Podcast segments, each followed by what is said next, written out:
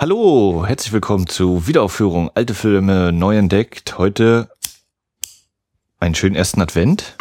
Haben wir mal die Kerze angemacht. Ich dachte, du machst jetzt eine Kippe an. Das ist diversen Regisseuren und Darstellern bei Audiokommentaren vorbehalten.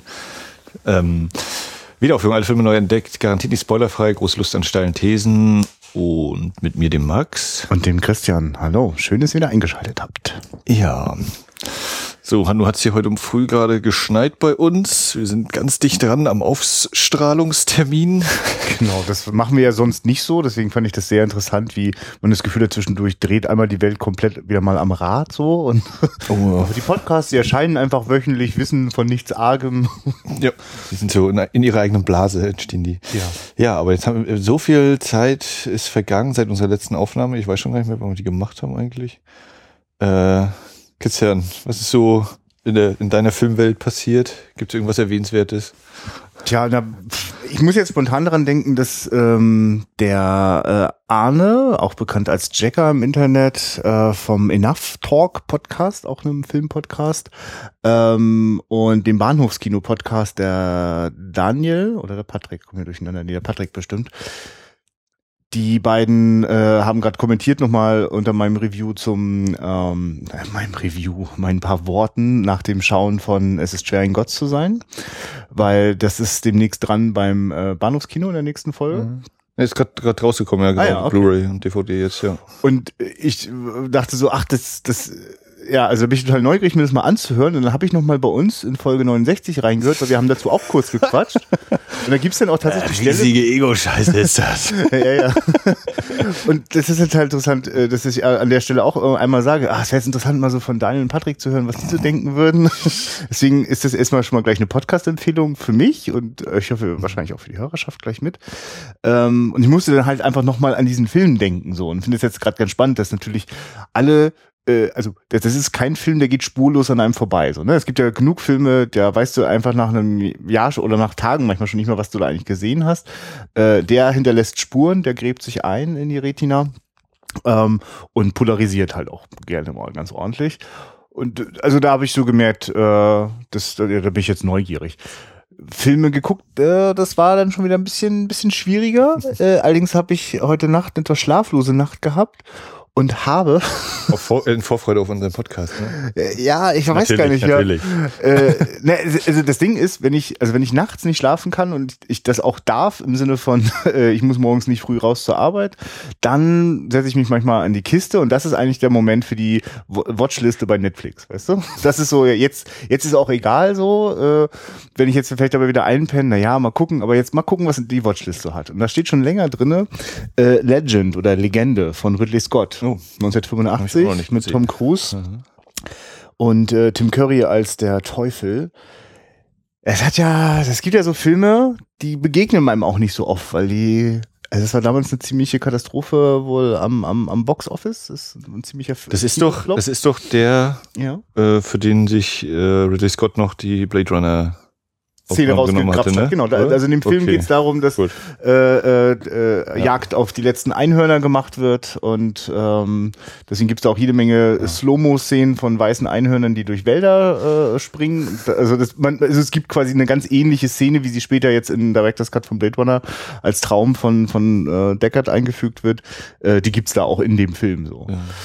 Gibt auch von der Legende auch nochmal einen Director's Cut, äh, den ich jetzt nicht gesehen habe. Ich habe die da eu äh, europäische Kinofassung gesehen. Die amerikanische Kinofassung ist für dich interessieren. Also äh, das äh, originalerweise hat Ridley Scott mal in 150 Minuten äh, äh, ähm, Nachmittagsfilmchen ja, gedreht. ja, das ist lustigerweise alles andere als ein Nachmittagsfilmchen, aber das dürfte auch ein Problem sein, warum der Film damals so gefloppt ist, weil der sieht auf den ersten Blick aus wie ein Märchenfilm und äh, geht dann aber ganz schön düster zur Sache. Also ist eher so quasi äh, so die dunklen Momente von Herr der Ringe äh, äh, werden da schon so ein bisschen heraufbeschworen. Ähm, und das Ding ist, dass der halt in einem, äh, da wurde dann massiv gekürzt und der Jerry Goldsmith Soundtrack äh, wurde für die Amerikaner weggeschmissen. Die haben Tangerine a Dream bekommen. Oh, okay. Ja, du hast meine Ja, Aufmerksamkeit. ja, also ich bemühte mich. Ähm, äh, und, also ich, und die Europäer behielten aber den Jerry Goldsmith Soundtrack. So, das heißt, das ist jetzt die Fassung, die ich kenne.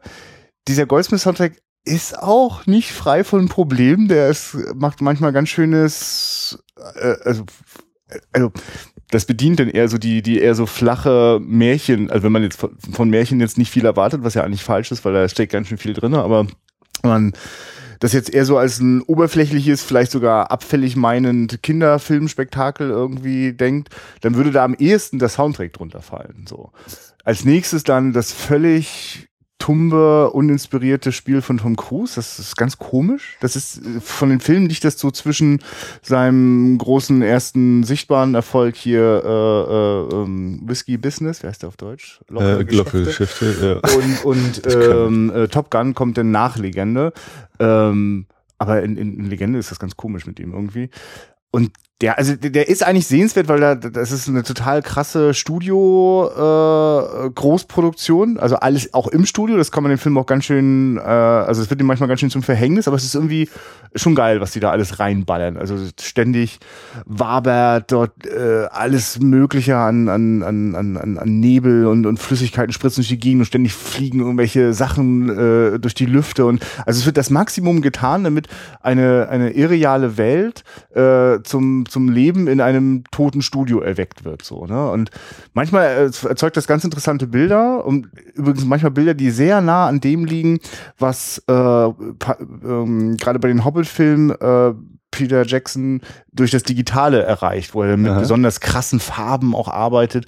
Äh, sowas gibt es auch in Legende ganz oft, äh, nur dass das halt quasi, das ist schon noch handgemacht so. Ne? Man sieht auch, das Filmnegativ kommt da manchmal so auch an seine Grenzen, weil überall flimmert und und und und äh, also also es war aber jetzt, äh, ganz ehrlich, es ist eigentlich ein ziemlich beschissener Film, das muss man echt mal sagen. Ich habe gerade mal einen Stern bei Letterboxd rausgekramt dafür.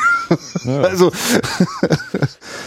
ganz schöne Fußnote von Ridley Scott und mir ist dann so aufgefallen, als ich durch die Filmografie von dem geschaut habe, da ist ja gar nicht so viel. Also ich meine, hallo, Alien und äh, Blade Runner, das reicht für eine äh, quasi für, dass man sich noch in 100 Jahren an den erinnert. Legendenstadt. Ja, ja, ja. Aber jetzt sag doch noch mal, was jetzt also, also für mich persönlich also gibt's dann Alien und Blade Runner und dann kommt erstmal lange nichts und dann gibt's Sachen, die ich persönlich sehr gerne mag. Ich finde Them und Louise einen sehr guten mhm. Film. Aber jetzt, um ehrlich zu sein, ich mochte ja vieles am Prometheus, aber da gibt's jetzt einen Haufen Prometheus-Filme quasi, die ich eigentlich an sich ganz gut finde, aber da gibt's schon Sachen, die mir auch ganz schön auf den Sack gegangen sind.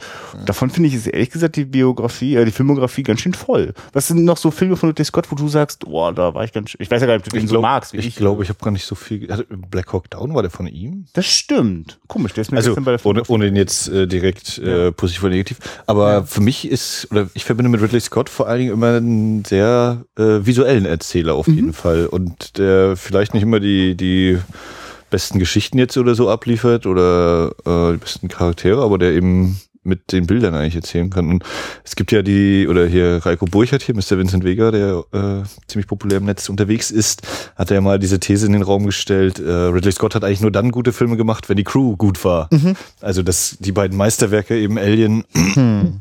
und äh, Blade Runner eigentlich nur deswegen entstanden sind, weil die Leute, die er mit dabei hatte, äh, eben so eine tolle Arbeit mitgeliefert haben. Ja.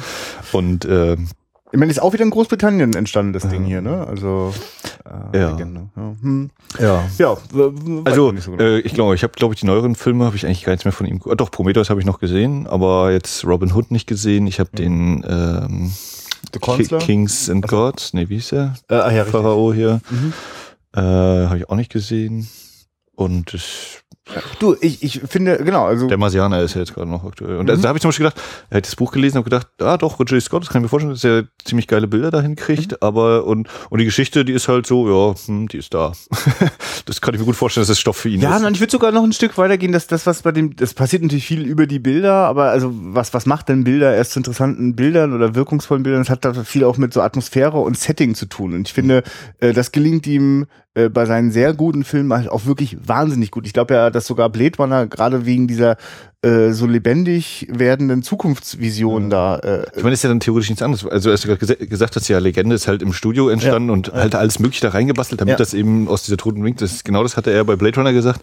Ja, wir haben halt diese Studiostraße und damit das nicht nach Studio aussieht, mache ich halt dunkel, viele Lichter und Regen. Ja, pass auf, so. stell dir mal vor, ähm, du hättest jetzt, also Legende sieht, sieht wirklich ohne Frage großartig aus. Es gibt Momente, also auch die, also die Masken sind von Rob Bottin, ne? Oh ja. Ne? Also das wirklich, das geht richtig ab da auf der Ebene. Also das muss auch ein Schweinegeld gekostet gekostet haben. Also ähm, und vor allem, da ist irgendwie einmal, das, das haben die in diesem äh, 007 Studio, äh, ja. Shepperton, glaube ich, ist das. Weil, ja. na, jedenfalls, das ist dann noch einmal komplett abgebrannt und dann mussten die im nächsten Studio alles wieder nochmal von vorne aufbauen. Und so. Also mhm. hat auch eine sehr problematische Produktionshistorie. Hat mehrere Jahre gedauert, bis der dann rausgekommen ist. Ähm, jedenfalls, äh, das ist, jetzt ist bei Blade Runner stimmt das Setting und, das Visuelle, aber ich bin halt auch irgendwie drinne in diesem Kopf von, von, von, von, von Harrison Ford. Das interessiert mich, was mit dem so los ist.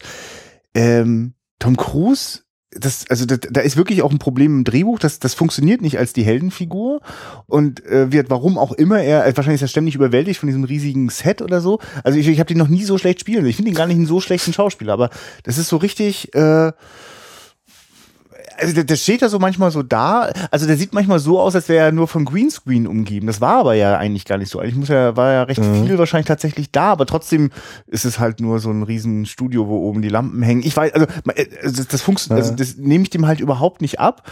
Und äh, inhaltlich ist das eine ziemliche Nullnummer. Das muss man, das ist eigentlich das Schlimmste an Legende. Und das ist ja bei Blade Runner nicht der Fall. Da haben wir ja gerade beim Filmgespräch äh, hier im Podcast auch gemerkt, wenn du erstmal anfängst, dich darauf einzulassen, auf die ganzen Dinger, die da äh, in der Geschichte miterzählt werden, dann ist das ein komplettes Universum. Also es wundert mich gar nicht, dass das auch für viele Rollenspieler großartiges Material liefert, dieser mhm. Stoff. Ne?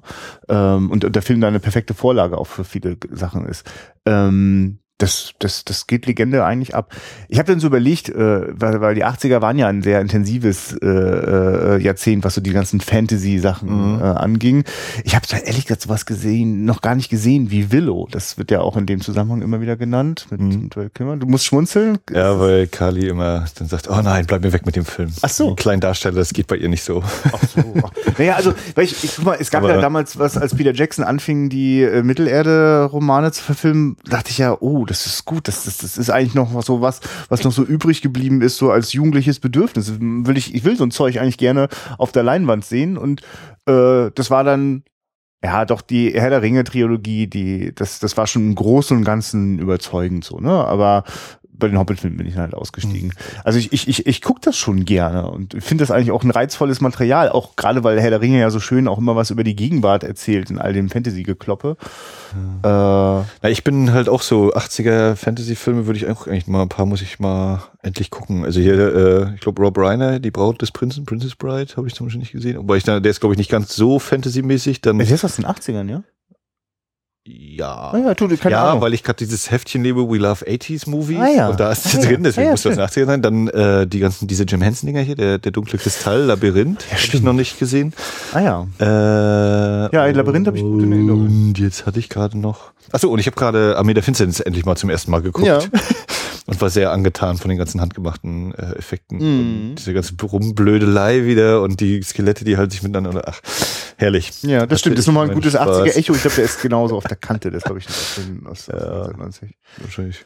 Ja, schön. Äh, ja, ich habe das Gefühl, man müsste auf jeden Fall im Bahnhofskino äh, danach äh, die, die, die alten Folgen mal durchblättern bei dem Podcast, weil ich glaube, die haben, also so gefühlt war das, oder vielleicht denke ich das nur, dass die ständig über 80er Jahre Fantasy-Filme reden, weil sie ja von einem 80er Jahre Fantasy-Film im, im, im Podcast-Bild, äh, also ihr podcast so, sind doch diese die, beiden ah. äh, Bodybuilder-Zwillinge. Und ich weiß nicht mehr, was für ein Film das war, aber den kenne ich. Also es war, glaube ich, irgendeine so Art Conan-Spin-Off. Äh, ja, das war, weiß ich auch gerade. Ja, ja, ist ja egal, genau. Aber deswegen ist ständig quasi meine Erwartungshaltung, die Jungs reden ständig über solche mhm. Filme. Nee, weil ich jetzt, wie gesagt, ich lese auch gerade dieses Heftchen hier, dieses ja. englische Sonderausgabe We Love 80s Movies und da ist eben auch, ja, die beste. Von, von was ist das, die Sonderausgabe? Äh, ich, SFX und Total Film haben ah, ja. da anscheinend okay. irgendwie mal, wir müssen mal schnell noch ein bisschen Geld machen. Und, im äh, Zeitschriftenladen sozusagen, im, ja. im gut sortierten internationalen. Genau. Ja. Und äh, da war eben, ist auch so eine Doppelseite, die, oder ich glaube drei Seiten sogar, die 15 oder 20 besten Kreaturen von Jim Henson äh, und dann eben sozusagen einmal die Parade durch aus äh, da Crystal und Labyrinth. Ach so, genau. Und dann hatte ich neulich noch gelesen gehabt, in der Empire war drin äh, Return to Oz. Also ich glaube sozusagen die Fortsetzung. Ich bin mir jetzt nicht sicher, ob die aus den 80ern ist, aber wo dann eben so war, ja, es ist ein ganz schön düsterer Film und klar, dass der floppen musste und düdelem, aber es ist halt ein interessanter Film. Und dann habe ich gesagt, ja, den müssen wir dann auch mal gucken. Hat mich, hat mir schon gereicht, diese Besprechung. Hm. äh, ob das so, ob ich das auch so empfinde mit dem dunklen Elementen und so. Ja, dann habe ich eigentlich mal Bock drauf, muss ich mich mal wieder in diese Richtung stürzen. Ach, so wenig Zeit, so wenig Geld, so viele Filme. Ja, wolltest du noch vielleicht was äh, aus deinem äh, Filmerfahrungsschatz? Ja, also wie gesagt, Army of Darkness war ich sehr, sehr positiv oder war sehr, sehr angetan. Ich hatte ihn so, ich hatte gedacht, oh, das wird bestimmt spaßig, aber es war dann doch spaßiger, als ich gedacht hatte. Kennst du mich. die anderen Evil Dead Filme? Ja, ja. Ja. Also den ersten Den haben wir ja auch wir hier sowieso auch geguckt, den zweiten. Also du auch ist jetzt nicht mehr so super brandaktuell im Kopf, aber die, die wichtigsten Szenen, würde ich behaupten, sind alle noch da. Ja, das ist auch nicht so ein Film, bei dem Äh. jetzt das Verständnis der äh, komplexen Trilogiehandlungen sonst irgendwie hapern würde. Das ist ja nicht so schlimm. Ja. Wird da, glaube ich, auch ständig auf, sind nicht auch ständig Rückblenden noch in, drin? In, in, Nö, Nee? nö, nö, das spielt eigentlich, also es geht Nee, halt aber ich meine, es der schon so angerissen, was irgendwie vorher war. Ja, das genau, er beginnt damit, dass er kurz erzählt, ja, ich war da und da und dann daddeldem und jetzt bin ich hier gelandet. Und dann habe ich äh, jetzt endlich mal immer die Woche quasi jeden Abend nach der, jede Nacht nach der Arbeit mir noch einen Lethal Weapon Teil angeguckt.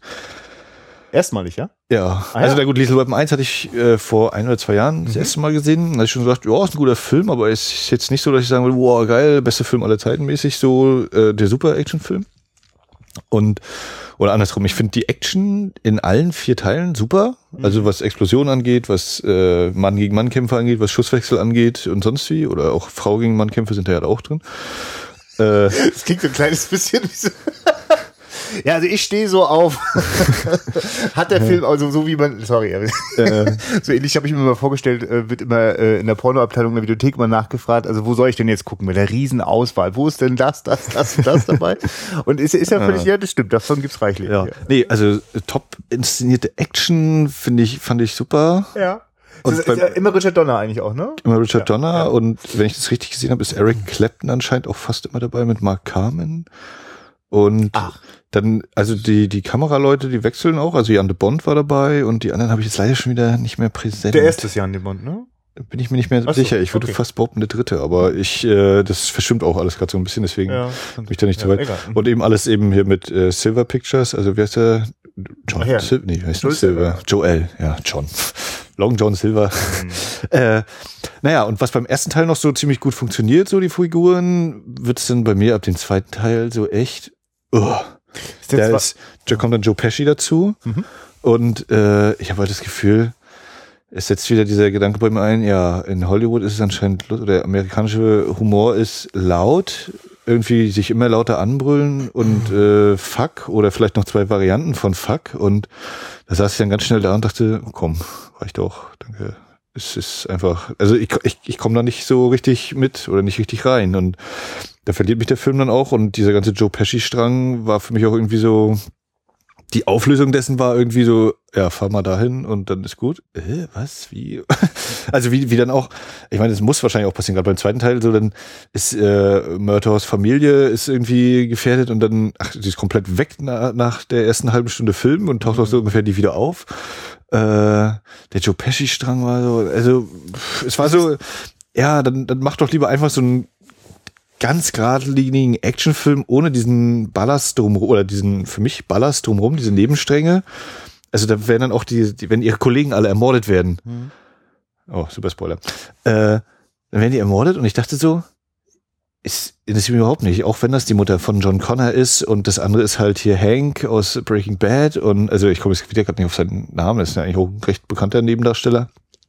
Äh, und die werden dann umgebracht und dann dachte ich so, ja. Und äh, so wie es mich nicht traf, kam dann eben auch, äh, Murtaugh will das Riggs erzählen. Und Riggs ist aber sowieso selber schon, weil der auch noch äh, eine andere Rechnung oder mehr Rechnungen da offen hat. Und das ist so, ist völlig belanglos, ob ihr die nur getötet habt oder nicht. Äh, man, diese Motivation zusätzlich ist gar nicht mehr notwendig innerhalb dieses Films. So dachte äh, pff, das war auch wieder so, der, der, dieser Tod ist sehr interessant in Szene gesetzt und auch wieder eine interessante Action-Szene, aber ja, es bleibt so, ja, ob das nur, ob das nur drin gewesen wäre oder nicht. Mhm. Das hätte keinen Unterschied gemacht für die, für die Motivation der beiden Figuren, fand ich. Also es war so, ja, und auch für mich ab dem zweiten Teil teilweise hatte ich starke Probleme mit den One-Linern. Die, die saßen nicht immer für mich. Mhm. Und hm. so bei Teil drei wird es dann mit Joe Pesci teilweise wirklich ganz schlimm, wo ich denke, oh. Ich, oder ich kam auch mit diesem, mit dieser, mit, dieser, mit diesem Wechsel nicht klar, der, der ernsthaften Action, wo Leute Mhm. sterben und äh, eben man Gefühle entwickeln soll und dann aber wieder so total überdreht. Bei, bei Mel Gibsons Charakter kommt das immer noch so hin, weil er ja eben diesen äh, am, an der Klippe stehenden Typen spielt. Ja. Aber so manchmal habe ich echt gedacht, ja, das passt jetzt irgendwie nicht zu den Charakteren, die ich in Lethal Weapon 1 kennengelernt habe und so, dass es sich zusammenhält. Ähm, ich fand im dritten das mit der Frauenfigur und der und Ricks gut. Mhm. Und das fand ich auch im vierten ganz nett weiterentwickelt. Äh, und auch der vierte war dann aber auch so, hatte eben wieder gute Ansätze, Action, kann ich nicht äh, meckern, aber ja. ja Hm. es, es wollte nicht der, der, von den vielen Explosionen wollte der Funke einfach nicht auf mich überspringen. Ja, ich muss gerade dran denken, dass ich, äh, das erstmalig bin ich über den dritten Teil gestolpert, vielleicht als er damals auf Video rauskam oder so. Und ich habe, glaube ich, in meiner Pubertät auch irgendwie so, habe hab ich mich in René Russo verguckt oder so. Fand ich immer ganz spannend. Und ich weiß, dass ich, äh, als ich dann Teil 1 und 2 gesehen habe, also nachdem ich den dritten gekannt habe, war das, war ich ganz schön überrascht von dem, von dem Gewaltlevel und fand eigentlich auch, also mir ging das die ganze Zeit durch den Kopf. Das ist so übrig geblieben, dass diese, diese Mischung aus teilweise ganz schön brutalen Auseinandersetzungen und, äh, und, und ja, so Sprücheklopfer-Humor, äh, fand ich irgendwie gewagt. Ich verstehe aber auch, dass das ein Teil dieser Popularität dieser Filme auch gewesen ist. Ich will nicht die ganze Zeit, ich komme auf den Drehbuchautoren gerade nicht, aber das ist der Typ, der auch Last Boy Scout. Äh, Shane Black. Shane Black, ne? Genau. Der dann selber, glaube ich, sein Regiedebüt mit Kiss Kiss Bang Bang gemacht hat, wenn mich das. Vielleicht bringe ich aber jetzt auch wieder was durcheinander. Jedenfalls äh, weiß ich, dass diese Drehbücher waren damals unglaublich heiße Ware. Das Er hat auch, war der Predator?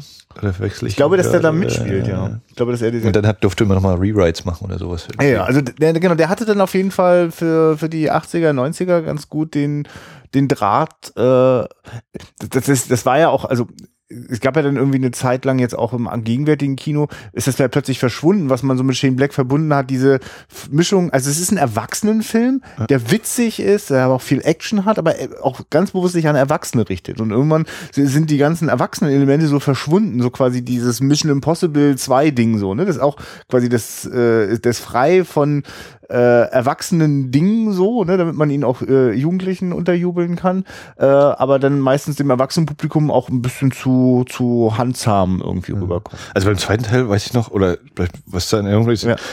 Kopfschüsse, Kopfschüsse, Kopfschüsse und Selbstjustiz. Und ich habe so gedacht, krass, dafür, dass der ab 16 ist, äh, da haben die von der FSK anscheinend einen guten Tag gehabt. Ist sogar runtergestuft worden, weil ich weiß, dass ich den zweiten, den, der, der, den kannte ich immer nur gekürzt äh, aus dem Fernsehen und dann gab's den irgendwann mal auf DVD, da hatte dann eine FSK 18 Freigabe und ist aber, ich, zwischenzeitlich wieder runter, sind bei dir alle ab 16 freigegeben. Nee, nee, nicht alle. Also das, die, ist ein Box, das Boxset ist ab 18 oder Ah ja, okay. keine Jugendfreigabe jetzt. Und der erste ist auf jeden Fall ab 18. Ich glaube, Ah ja, zwei und drei sind 16er und der vierte wieder ab 18. Ja. Wobei es ja auch noch irgendwie Unterschiede gibt. Es gibt beim dritten Teil oder bei mehreren auch einen Director's Cut Kinofassung. Ja. Da habe ich Ja, jetzt das- gar nicht nochmal Genau, hingesetzt das- und geguckt. Das war ein ich bisschen schwammig. Ich weiß auch, dass dann irgendwann, als ich meine DVD in der Hand hatte, dann, huch, was ist denn da noch passiert? ähm, und ich weiß auch noch, dass äh, äh, Weapon, Lethal Weapon äh, Nummer 4, den habe ich damals im Kino gesehen, da war der ab 16 und der ist dann aber auf Video und das gab es eine Weile lang bei einigen Filmen, die dann ab 18 dann waren, also dass einfach die äh, Gremien unterschiedlich entschieden haben für Nee, das ist Kino- äh, genau, weil Kino ist immer noch anscheinend so ein bisschen dieses, das ist, wird besser kontrolliert, das ist im Einzelhandel irgendwie nicht so. Ist ja zum Beispiel bei The Thing auch nichts anderes gewesen. War im Kino ab 16, ist dann 18 indiziert worden, oder war der überhaupt ab 18 dann zu Hause? äh, war indiziert worden, ist vom Das sagst du und ist mit- mittlerweile ab, das ab du, das ist 16. gesicherte Erkenntnis, ja, das kommt mir wie eine moderne Legende vor. Ich kann mir nicht vorstellen, dass das Ding damals ab Carpenter? 16 im Kino war. Doch, Punkt. Wir können ja nachher nochmal Ja, das, die Äh, Zeitreise bei- nach 82 machen wir. bei, bei. Spio, bei spio.de gucken, da Durch- kann man das über diese TV-Datenbank kann man das rauskriegen. Ah. Da Also das sehr durch, genau. Also ich weiß nur, dass mich das damals halt immer irritiert hatte. Also ich dachte Mhm. mir so, war schon schwer genug, in einem, als 13-Jähriger in einen ab 16 reinzukommen. Wie soll ich den jetzt ab 18 zu Hause nochmal gucken? Ja. ja, aber genau, Thing haben wir ja dann demnächst auch hier im Podcast und im Kino vor allem. Ja. Am 17. Dezember ist OV Weihnachtseinstimmungswinterfilm. Ja, freue ich mich sehr drauf, weil ich äh, ähnlich wie bei den Leslie Weapon Filmen mich bei solchen Filmen auch immer wieder frage, äh, wie gut äh, ist die Zeit zu denen gewesen? Ne? Also wie wie gut machen die noch Freude, wenn man die jetzt naja, mittlerweile dann 20, 30 Jahre später dann sieht. Hm, Ich bin auch sehr gespannt schon. Okay. Ja, dann kommen wir mal nach diesem kurzen Intro und einem kleinen Rückblick äh, Ja. zum heutigen Thema. Und das ist ein Wiedersehen mit äh, Georg Tressler und Horst Buchholz und wahrscheinlich auch irgendeinem aus der Produktion äh, nach Das Totenschiff, den wir in Folge 16 Das klingt gut. Guck mal, guck mal bei 16 und wenn es dann 17 ist, äh, schlagt uns Ja, weil ich gestern, wie gesagt, den Text vorbereitet habe und da hatte ich dann den Link vielleicht Ich glaube Folge 16. Äh, sonst auch in Folge 1 haben wir noch Montpetit, da spielt Horst Buchholz auch mit. Ja. Unserer ultra dicken ersten Folge. Und äh, es geht heute um die Halbstarken von 1956. Ähm, ja, ich habe ihn schon mal gesehen gehabt vor einer lange, länger, gefühlt längeren Zeit. Ja. Und du? Ich noch nie und ähm, Okay. War ja von den äh, Fähigkeiten des Georg Tressler auf jeden Fall sehr überzeugt nach dem Totenschiff und bin sehr neugierig, äh, bin thematisch da auch extrem, also äh, das, wir sind, es ist eine westdeutsche, Ja, ja. ja, westdeutsche Produktion und von wann? 56. 56. Und Drehbuch, Drehbuch Will Tremper, von dem habe ich auch noch nicht weiter gesehen, aber der hat irgendwie diesen, in Anführungszeichen jetzt Flughafenfilm, die endlose Nacht oder so. Naja. Ich würde sagen, wir gucken mal den Film. Wir gucken den mal und äh, reden danach ausführlich äh, für euch gleich. Ja, jetzt könnte man sich mal so eine Kippe anmachen, ne? Sich ein bisschen halbstark vorkommen. Wodka. Ja, also wir haben geschaut, die Halbstarken. Jetzt ist das ja eh wieder, ne? Für die Hörer ist ja gar keine Pause. Nee, genau. Ja, aber wir müssen jetzt gerade uns noch mal so ein bisschen sammeln und uns mal vor Augen führen, was das gerade war. Ich meine, also wir wurden ja am Anfang auch eindeutig darauf hingewiesen, dass das natürlich jetzt also ein Film ist, der nur von einer Minderheit erzählt und das sind natürlich dann die ganz schlimmen Jugendlichen, ne? Aber nicht, dass das jetzt irgendwie miss, jemand missversteht. Eher soll es eine Warnung an all die anderen Jugendlichen sein. Mögen sie sich doch bitte nicht so verhalten wie diese Bösen, ja. Ja, Da ist irgendwie schon klar so, ne? Jetzt äh, der Film nimmt sich da äh, dann äh, bloß nicht zurück und äh, äh, da vielleicht auch ein paar Sachen, die man sonst nicht dürfte, weil alles am Anfang schon so als als Aufklärungsfilm verkauft wird da. Ne? ja. Äh, Da wusste ich mich noch nicht, ob das jetzt bedeutet, dass also der Film sich auch dann äh, so dem Voyeurismus hingibt, so ne, unter dem Deckmantel des äh, der Aufklärung. Oder ob das vielleicht jetzt eigentlich nur die Einladung ist, einfach einen richtig schönen, authentischen Film auf der Straße zu erzählen und äh, all den, mh, den, den, ja, weiß ich nicht, den, den Leuten, die sich als Erziehungsbeauftragte äh, empfinden, schon mal vorwegzugreifen. Das, oder vielleicht auch, äh, wenn sich die Jugend da dann nicht, nicht so richtig ähm, wahrgenommen fühlt oder missinterpretiert, dann ja, also, so- also eigentlich macht mir das bin mir ein bisschen hergerissen, wusste nicht so genau, äh, was das bedeutet, dass da so ein Satz ist, aber es fühlte sich von Anfang an wie so ein Text an, den jetzt glaube ich weniger Drehbuchautor und Filmemacher vor Augen hatten, sondern eher Produktion, Verleih, also die Geldgeber, die dann vielleicht etwas unsicher waren, wie dieser Film aufgenommen wird. Ja, in die Halbstarken geht es um Freddy, um Horst Buchholz, der quasi der Anführer einer Bande ist.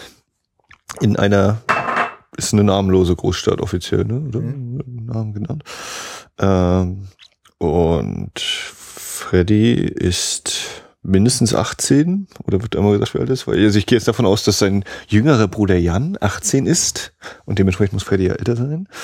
Ähm, naja, und Freddy äh, möchte eben das pralle Leben erleben und das große Leben, das äh, auf Geld fußt, äh, leben und das aber nicht durch harte Arbeit erreichen, sondern durch Abkürzungen, Tricks und Gaunereien.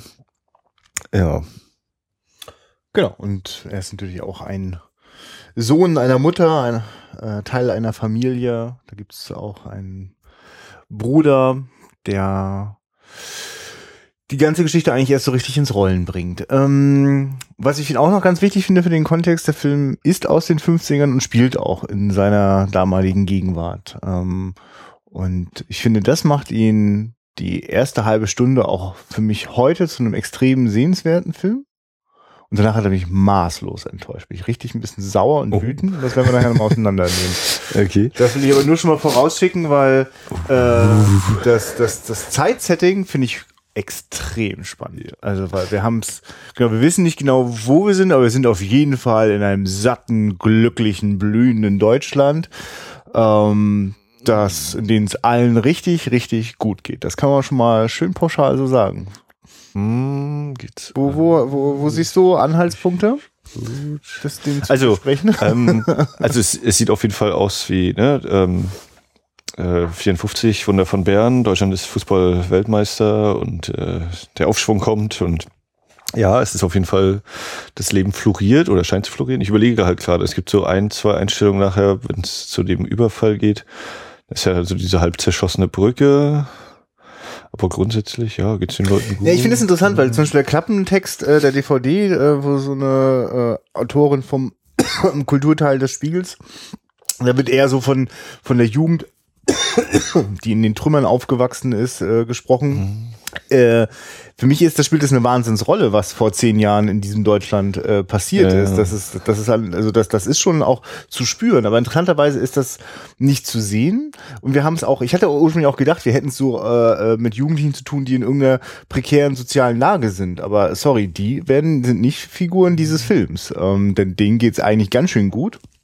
Äh, nur dieses ganz schön gut, das heißt ja noch lange nicht, dass man glücklich ist. Und Mhm. Wenn ich das satt und saubere Deutschland da sehe, denke ich ja auch nicht die ganze Zeit, ach, ist das schön, ne, Wirtschaftswunder und so, sondern ich finde das ja eher extrem gruselig, dass es sozusagen in den 50ern ein Wirtschaftswunder gegeben hat.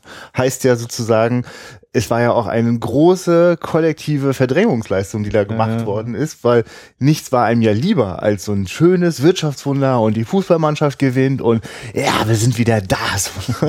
Und können wir jetzt auch mal, das andere haken wir jetzt mal ganz schnell ab. Und ich finde das eigentlich total schön, wie auch anhand dieser kaputten Familiensituation, wo wir es mit einem äh, ähm, ja sehr autoritären Vater zu tun haben, der den den älteren Sohn, den Horst Buchholz schon schon quasi ad acta gelegt hat. Der braucht sich gar nicht mehr blicken lassen und er nimmt auch übernimmt auch keine Verantwortung dafür. Ähm, und beim und hat zum Beispiel auch Mutter und äh, dem jüngeren Sohn verboten, Umgang mit denen zu haben. So und das der Film fängt damit an, dass der jüngere Sohn natürlich doch Umgang mit dem hat so und ähm, äh, da sind also die die Reaktionen vom vom Vater sind da machen die Sachen nur noch noch schlimmer als sie eh schon sind. Und die Mutter fühlt sich da sehr machtlos. Und der jüngere Sohn fühlt sich da glaube ich auch eine ganze Weile lang machtlos und lässt sich dann natürlich darauf ein, mal zu gucken, ob nicht vielleicht der alternative Lebensstil seines Bruders vielleicht doch irgendwie hilfreich ist. Ne? Zumal ja lange auch für den unklar ist, für den Jan, äh, den jüngeren Bruder, ist lange unklar, ob der eigentlich, also was genau jetzt, wie heißt nochmal Haus Buchholz? Freddy. Freddy, genau. Äh, was, was Freddy jetzt genau für Dinger dreht. Freddy ist nicht doof, der lässt das die ganze Zeit eher um, ungefähr, ne? was das so genau ist, was die da eigentlich haben. Film spielt auch recht kompakt innerhalb von zwei oder eigentlich nur einem Tag. Es ist, genau, der Samstag ist das eigentlich Ja, so, ist ein Tag, ich, ne? ne? Und Genau. also bis in den, in den frühen Sonntag hinein. Ja, das stimmt. Wir fangen an so äh, im Freibad am Vormittag und ähm, die, äh, da, da, da schwingt schon mit, dass äh, abends ist was geplant, da soll irgendwie ein Ding laufen. Da gehören rund um Freddy auch noch andere so dazu. Die könnte, das könnte man schon so als Gang bezeichnen, aber ich finde halt ganz interessant, dass das nicht so wirklich so eine Rolle spielt. Also die, die, die benennen sich jetzt nicht selber irgendwie als eine Gang. Einmal sowieso im Scherz sprechen sie davon, dass sie jetzt zum Club fahren, aber eigentlich ist es halt irgendwie so ein Bootshaus, wo äh, die Freundinnen auch abhängen. Ähm, es ist eher interessant, wenn der Film, ich greife nur ganz kurz vor, wir müssen dann wieder zurückkehren, aber also wenn der Film ganz zum Schluss, dann im Schlussbild mal so eine richtige Motorradgang auffährt, so, dann sieht man nochmal, was eine Gang ist, so, ne? Aber wir haben es jetzt hier wirklich eher so mit so einem äh, losen Haufen zu tun. Eine Clique ist es. Ja, genau, der offenbar aber auch schon. Das ist jetzt nicht das erste Mal, dass die irgendwas geklaut haben, ne? Schon gleich am Anfang gibt's da irgendwie viel zu teure Uhren an den Armbändern, an den Armen. Das, ne? Insofern. Also, also diesen, diesen Kontrast finde ich super reizvoll. Also du siehst da so ein, äh, eigentlich ist alles picobello und, und, und blank geputzt. Also diese Szene, wenn äh, später äh, einer von den kleinen, äh, also läuft so ein kleiner Junge mal mit, wenn der seine äh, schicke, neue, weiß-schwarz gestreifte Jacke wegschmeißen soll. Wie da dann die älteren Damen oder überhaupt die, die Damen dort auf der Straße austicken, dass jetzt der kleine Bengel einfach die Jacke auf die Straße geschmissen hat. Das kann ja wohl nicht sein und so da bricht mich so ganz kurz das so, so auf, so dass das ja, das ist ja alles ein Konstrukt, damit man sich sozusagen gesund, sauber, okay fühlt, so, ne, dass nichts äh, irgendwie in Schieflage ist. Aber das ist ja letzten Endes ist, da, ist das eine, vor allem eine gut gepflegte Fassade. Und die darf dann halt nicht bröckeln, so, ne, da, da ticken die dann gleich aus. Das fand, also, das war wirklich so dieser, also dieser Teil des Films, den finde ich richtig, richtig toll. Also, den macht ihn auch zu einem sehr interessanten Zeitdokument. Ähm, weil bis dahin ich auch mit den Figuren total neugierig mitgehe. Ich bin halt später völlig baff, wie ich dann, ich, der Film entscheidet sich dann halt äh, zu einem Krimi zu werden. Mhm. Der, der ist auch durchaus spannend, so ist, aber aber in dem Krimi ist das dann nicht mehr so interessant, was mit den Figuren geht. Aber das können wir da gleich noch ein bisschen. Ne? Ja. So. Ja, wir können ja mal vorne anfangen. Ja, mach mal. Äh, ich finde es ein sehr, sehr, sehr interessantes äh, erstes Bild, was wir bekommen. Und zwar diese Mauer, äh, vor der die ja. Titel dann erstmal eingeblendet werden und eben unser pädagogischer Hinweis, es ist ein Film und pseudopädagogisch. es ist eine Minderheit und, Ja. äh, und nur, Ja. nur weil sie eben so waghalsige Sachen macht, deswegen redet man über sie. Ähm, nee, diese Mauer äh, gleich eben so als Symbol. Ähm, wir wollen diese Mauer einreißen, wir haben diese Mauer vor uns, äh, wir haben quasi den Weg eigentlich vorgeschrieben, den wir gehen sollen, wir als junge Generation. Und ähm, ja, so eine feste, massive Mauer zu durchbrechen oder zu überklettern oder dran vorbeizukommen, ist eben nicht so einfach. So, und dann kommt eben äh, gegen diese starre, das Bild einnehmende Mauer, kommt dann äh, gleich der Kontrast, das Wasser. ja, wo man sich ja frei bewegen kann und eben äh, in alle Richtungen hoch runter kann, weil natürlich auch die Frage ist, wie lange man unter Wasser bleiben kann mit solch tollen Uhren. Ja. Ich finde es interessant, dass das Schwimmbad da so ein bisschen als, äh, ich weiß gar nicht, wisst du gar nicht, ob, man, ob das heute noch so ist? Ja, ging, ging bei dir auch gleich die Frage, Ja, ne? Geht ja. man heute eigentlich noch ins Schwimmbad? Ja, warum eigentlich nicht? Ja, ja, aber ich weiß also, zum Beispiel, wir, also wie ist also das bei uns? Haben wir eins. Ja, so aus meinem Freundeskreis, äh, die, also die jetzt so Anfang 50 sind, die so nochmal ein anderes Gefühl hat, also die nochmal ganz, ganz anders intensiv in der zur DDR-Zeit gelebt haben, als, als Mhm. mir das äh, bewusst geworden ist. Ähm, die, da merke ich auch zum Beispiel, dass das Schwimmbad nochmal einen anderen Stellenwert so hat, also wirklich auch als so ein Ort der Begegnung und so. Ne? Also das ist ja das, das kann man hier auch, also wahrscheinlich, vielleicht ist das auch für uns Nordkinder hier, die an der, an der Ostsee sitzen. Also ich, ich glaube, vieles, was da im Schwimmbad passiert, ist für mich in meiner Jugend äh, und im jungen Erwachsenensein eher am Strand so passiert. Ne? Wir sind halt jetzt irgendwie so mittendrin in Deutschland, da gibt's halt keinen. keinen Na, also ich habe überlegt, also Schwimmhalle, also Schwimmunterricht auf jeden Fall. Und Ja. dann hier das, das Spaßerlebnisbad, das wir haben hier, das war ja auch nochmal so kurz geöffnet und jetzt wieder so halb. Und ähm, also war die, jedenfalls kein Ort, wo ich Freunde getroffen habe. ja, und sonst, sonst wäre eben in Wismar, ist ja, das war nochmal. Ja, Also die Frage ist müssen so, ne, also da wird's, es wird halt, ist hier ist es ein sozialer Begegnungsort Mhm. und es ist eben äh, auch gleich ein Ort, wo auch die Generationen aufeinander prallen, weil äh, die, das äh, am Anfang ist schnell klar, äh, natürlich sind, sind die da provozierend unterwegs und man kann ja mal versuchen, äh, Freddy schnappt sich dann eine, eine Zigarette und mal gucken, ob er da eine rauchen kann.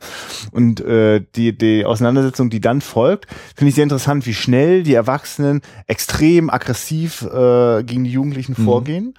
Äh, wo mir auch sofort klar wird, das ist ja das Problem. Also um so eine bestimmte Intensität einer Fassade zu erhalten, musst du ganz schön aggressiv sein. Und das kannst du ja auch quasi indirekt sein, ne? Äh, nicht unbedingt nur mit der Faust so, aber du musst ganz schön hart dafür kämpfen, dass sowas hält. Und äh, natürlich rebellieren Jugendliche dagegen. Die rebellieren gegen jede Form von, von aggressiver äh, Fassade oder Vorgabe, wie jetzt irgendwas zu laufen hat. Weil so funktioniert es ja nicht. Weil wenn es so wäre, dann würde sich gar nichts weiterentwickeln in, in, in, in, auf, auf dem ganzen Planeten nicht. Und äh, aber wie, wie, wie aggressiv da die, die erwachsenen Männer da auf die Jugendlichen äh, dann gleich losgehen. Das hat das schon, das wirkte ein bisschen bedrohlich auf mich, weil, weil die, die Männer, die da losgehen, das sind die, die äh, mit der Kriegserfahrung. Ne? Das sind die Leute, die ja. vor zehn Jahren äh, äh, quasi äh, noch an der Front gestanden haben. Also das, das, das fand ich dann einfach interessant. Also, das, das, das, weil es nie explizit gesagt wird, aber das, was ich so erlebe, das, das schwingt dann gleich mit. Ja, das ist äh, und vor allem ist ja in dieser Szene im Schwimmbad dann vor allem auch noch, äh, wenn dann die Sissy, also die große Liebe von Freddys Leben, äh, sich selbst einmal kurz abduschen möchte oder sie kommt gerade wieder aus dem Wasser raus, ne? Und dann kommt der andere Herr da noch raus und sagt so, na, ganz allein hier? Okay. Also schon, also genau, also das ist eigentlich das, was ich mir am ehesten auch von diesem pseudopädagogischen Spruch am Anfang versprochen hatte, dass das ein Film ist, der wenigstens angenehm authentisch vor allem die Erwachsenen zeigt, weil äh, er sich ja jetzt so die Freiheit rausnimmt, äh, die äh, so das, das, das, das Leben der Jugendlichen zu beschreiben. Und für Jugendlichen sind das eben, das sind entweder alte Notgeile oder aggressive, autoritäre Männer. Und Frauen spielen dort ganz erschreckend keine Rolle. Also sind dort auch Teil, also sind genauso unterdrückt wie die Kinder und Jugendlichen. Ne? Also ich will ich jetzt gerade, gibt es dort eine erwachsene Frau, die nicht eine quasi einfach nur quasi als als mh, ich tut mir leid, ich muss, muss so mit brachialer Sprache arbeiten, also die da quasi als Fick-Objekt dann irgendwie am Mann dranhängt, so, ne, also, oder, oder als Hausfrau unterwegs ist. Also ich sehe, mhm. von, die Mutter von der Sissy äh, erlebe ich nur als Hausfrau.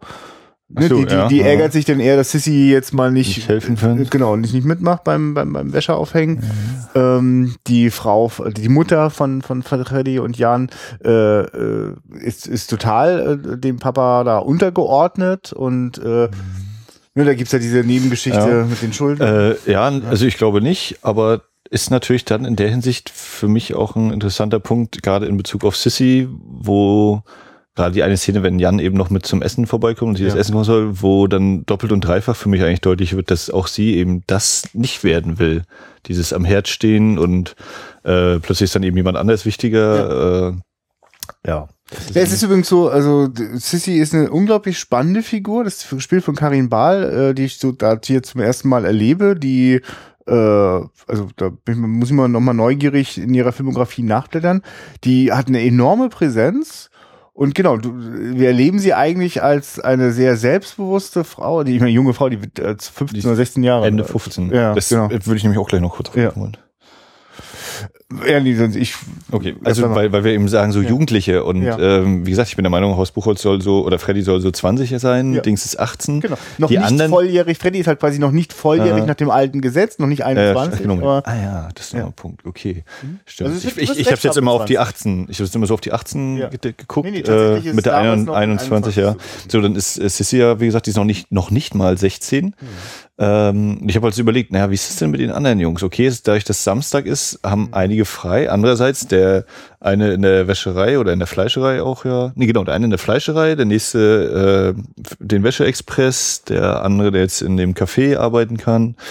Ähm, also, dass die ja anscheinend irgendwie schon Jobs haben, überlege ich jetzt halt, ob die dann mit 16 auch schon mit der Schule fertig sind, eine Ausbildung gemacht ja, haben und klar. gleich, also. oder ob das eine äh, Aushilfsjobs mäßig sind, aber wahrscheinlich schon die richtige Arbeit zu sein. Also die sind ja, eigentlich, ja. eigentlich, oder für mich ist das eigentlich so der Punkt, na, die sind doch eigentlich schon fast Teil dieses Systems. Sie sind jetzt ja. schon da reingerutscht. Also so, ich habe mit diesem Jugendlich habe ich glaube ich so ein bisschen Problem. Ich, ja. ich, äh, auch wenn das, weil das eben so dezent auch vage bleibt mit dem genauen Alter. Ich habe die alle schon so mindestens Ende äh, 18, 19 und eher schon so Anfang 20 auch wenn das eben, ja. Ja, also der ganz kleine ist, ist, klar, der nicht. Es ist halt leider noch so eine Konvention dieser Zeit, dass eben die Schauspieler einfach noch zu alt sind, um eigentlich die Rollen zu spielen, die sie ja spielen sollen. Das ist immer ein bisschen schade. Das ist ja bis heute. Ne? Ja, teilweise. Aber, nee, aber mittlerweile ist es. Ist es äh, nee, genau. Und deswegen, ähm, der heißt ja auf Englisch heißt ja Teenage Wolfpack. Unter anderem ein Verleihtitel. Mhm. Und ähm, also ich weiß eben nicht, ob ich sie konkret immer als, als Teenager oder Jugendliche bezeichnen wollen würde, auch wenn es bei Sissy natürlich zutrifft, aber bei manchen. Also. Naja, bitte. sie sind alle, also unabhängig von ihrem tatsächlichen Alter, sind sie alle immer jeweils gerade in dem Alter, ihr Leben eigenständiger in die Hand zu nehmen. Ne? Das heißt, ja. bei einigen Anpassungen schnell eingliedern in den Arbeitsmarkt und mhm. da sich genauso einordnen wie, und unterordnen, wie man es von zu Hause gewohnt ist. Oder es heißt aufbegehren und also eigentlich, äh, was eigentlich immer wieder zu sehen ist, ist, dass man so das Gefühl hat, äh, das Modell, was die familiär fahren, fahren sie dann auch beruflich so. Das heißt, wenn einer in der Familie rebelliert und ausbricht, dann hat er auch nicht vor, äh, in der Arbeitswelt irgendwie klassisch zu arbeiten, sondern überlegt eher, wie er einen Überfall auf die Reihe kriegt. Mhm. Und andere, die da quasi, ne, sich von der Mutti noch das Taschentuch hinterherwerfen lassen, die mhm. lassen sich auch vom das Chef sagen, nämlich, was läuft. Finde ich ja dann nämlich auch wieder interessant, dass sie ja quasi fast alle anscheinend noch zu Hause wohnen.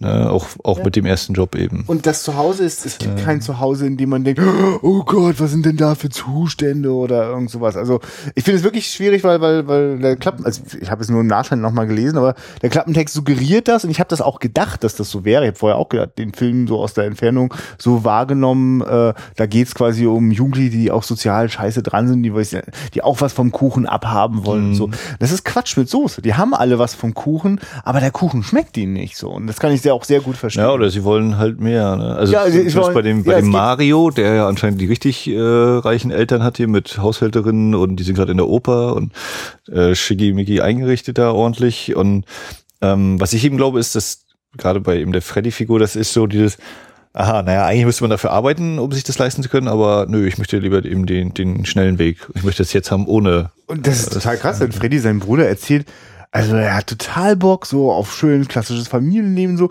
Eigentlich möchte er den Teil nur überspringen, dass man sein ganzes Leben dafür arbeitet. Er möchte ganz schnell Geld haben, aber dann will er, hat er auch unglaublich biedere Vorstellungen davon, Ja. wie das dann aussehen soll. Ähm, also für mich zeugt das nur von einer ganz schönen krassen Orientierungslosigkeit, wo die jungen Leute quasi froh sind, äh, also, also die, die damit dieser Orientierungslosigkeit, die das nicht quasi wütend macht und, und aggressiv macht, äh, die sind dann eher froh, wenn sie Halt durch Vorgabe bekommen. So, ne? Und das ist, das ist übrigens das, was ich so erschreckend finde, quasi an dem Wirtschaftswunder und so und, und alles ist schick und sauber und so. Das heißt ja eigentlich nur, dass man eigentlich sehr schnell zu dem zurückgekehrt ist, wo man eigentlich hergekommen ist, nämlich dass alles also schön über klare äh, äh, Hierarchien läuft und mit klarer Angepasstheit und wer nicht passt, ne, der kriegt echt, der kriegt einen Bug so, ne? Das geht so nicht. Was Also das äh, Ja, das Interessante ist ja dann wirklich eben, oder wo es dann interessant wird, ist ja, wenn, wenn Freddy dann als Anführer selbst so eine Entscheidung fällen muss, so, jetzt sagt einer, er hat darauf keinen Bock, wie gehe ich denn damit um? Und Mhm. er macht eben genau das, was quasi in Anführungszeichen die Angepassten ja auch machen. Ne? So, du spürst nicht, dann zeig ich dir mal, was dann ist hier. Ja, ne, vor allem, also was, was die, also was die autoritären Figuren machen. Ja, ja. Also, also, gibt ja einmal auch einen Satz, wo, wo sein jüngerer Bruder sagt, du bist, das ist- redest ja schon wieder Papa, ne? So. Und klar, genau das schwingt ja mit. Ähm, äh, also das, ich ehrlich gesagt ist das das äh, ist was was diese ganze Anlage der Figuren angeht, das finde ich so gut, dass ich ganz doll nicht verstehe. Ab dem Punkt, wo äh, Freddy sein sein sein Plan auspackt und der Film dann äh, äh, umschaltet auf lange Totalen und Industriegeräusche, dass wir das nicht mitbekommen. Also quasi dann den Spannungsaufbau macht, so jetzt wird heute Abend so ein Ding durchgezogen und wir ahnen schon so ungefähr, was passieren könnte. Postkutsche. nicht Genau, ja. Überfall.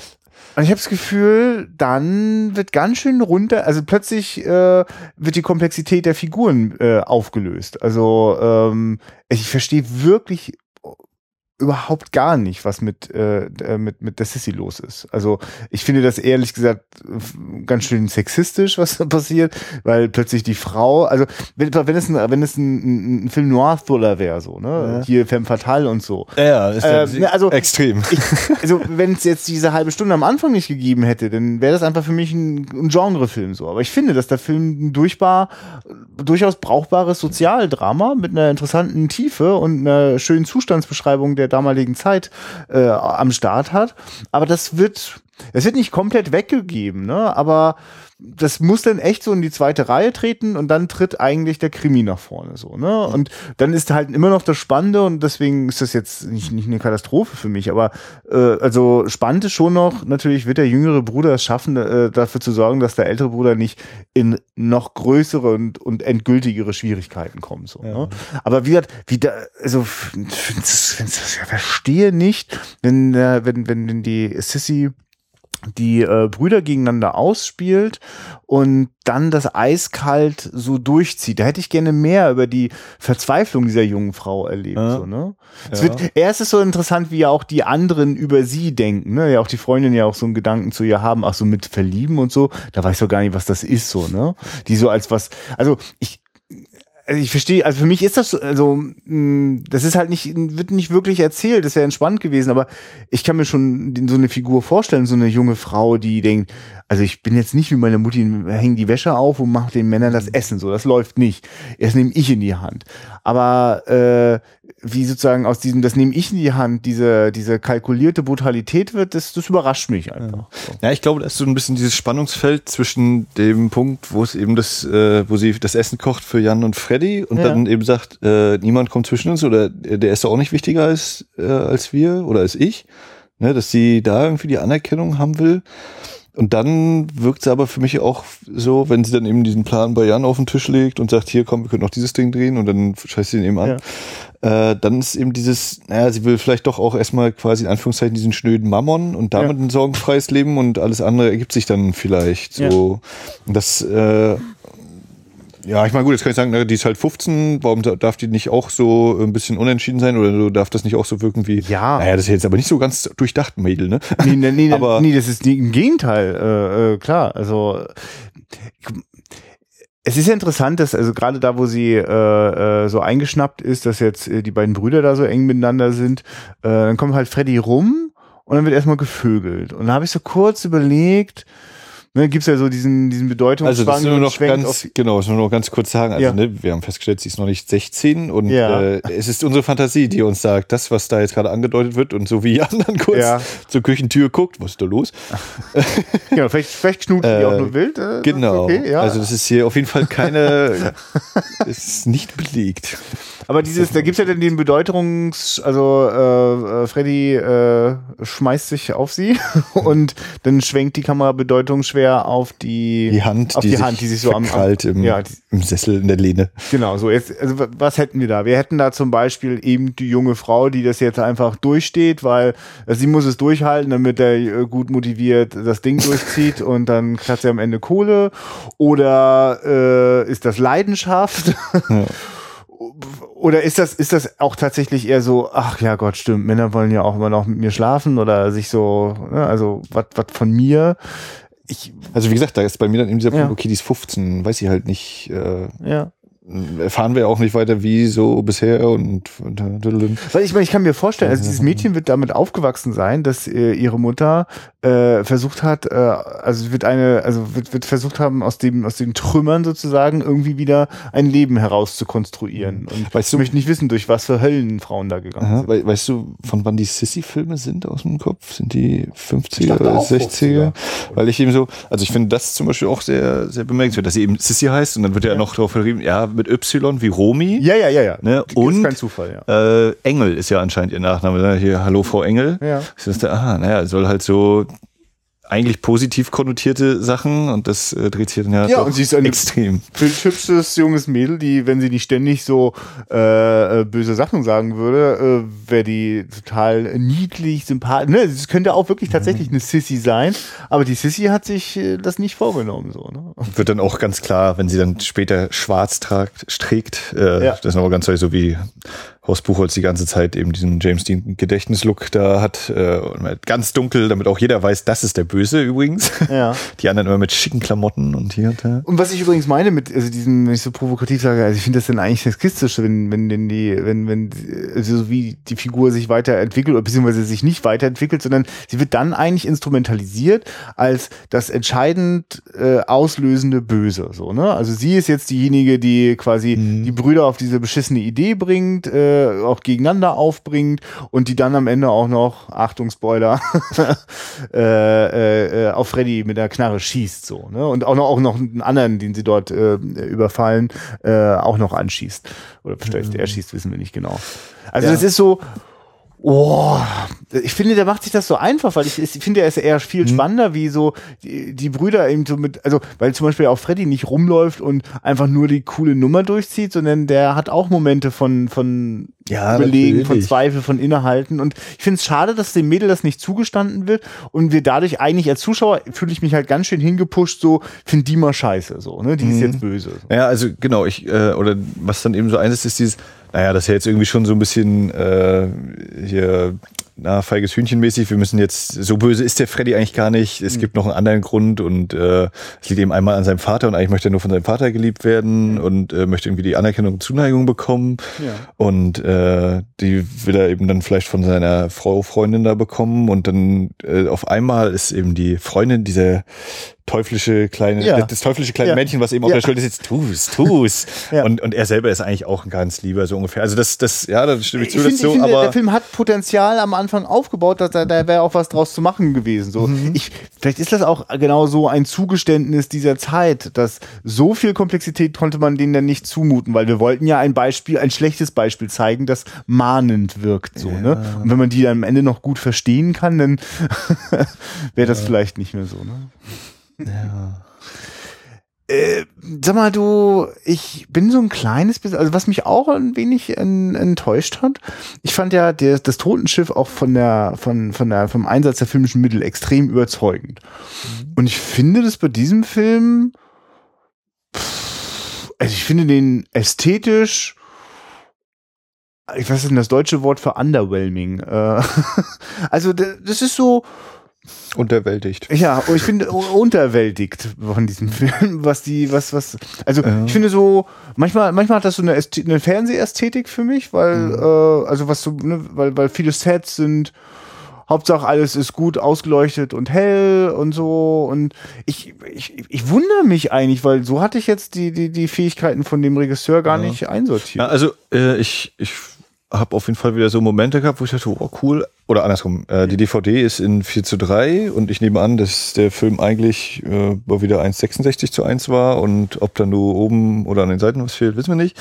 Ähm, also ich denke jetzt zum Beispiel so an, an solche Einstellungen wie, wenn, wenn er den Brillinger in den Nacken schlägt mit der Pistole und der am ja. Boden liegt und dann, ne, er liegt eben ja. im Vordergrund und die drei Personen dann hinten und kommen wieder her und weg. Das finde ich eine, ein sehr interessantes Arrangement. Oder wenn dann die, die, die Action-Szene, wenn der, wenn die Postkutsche sozusagen überfallen wird, wenn dann unter, wenn wir unter dem Auto durch durchgucken, wie sie sich da äh, raufen und rangeln. Äh, ja, ja, aber ähm, zum Beispiel ist das eine Szene, weißt du, die ist eigentlich ganz schön brutal.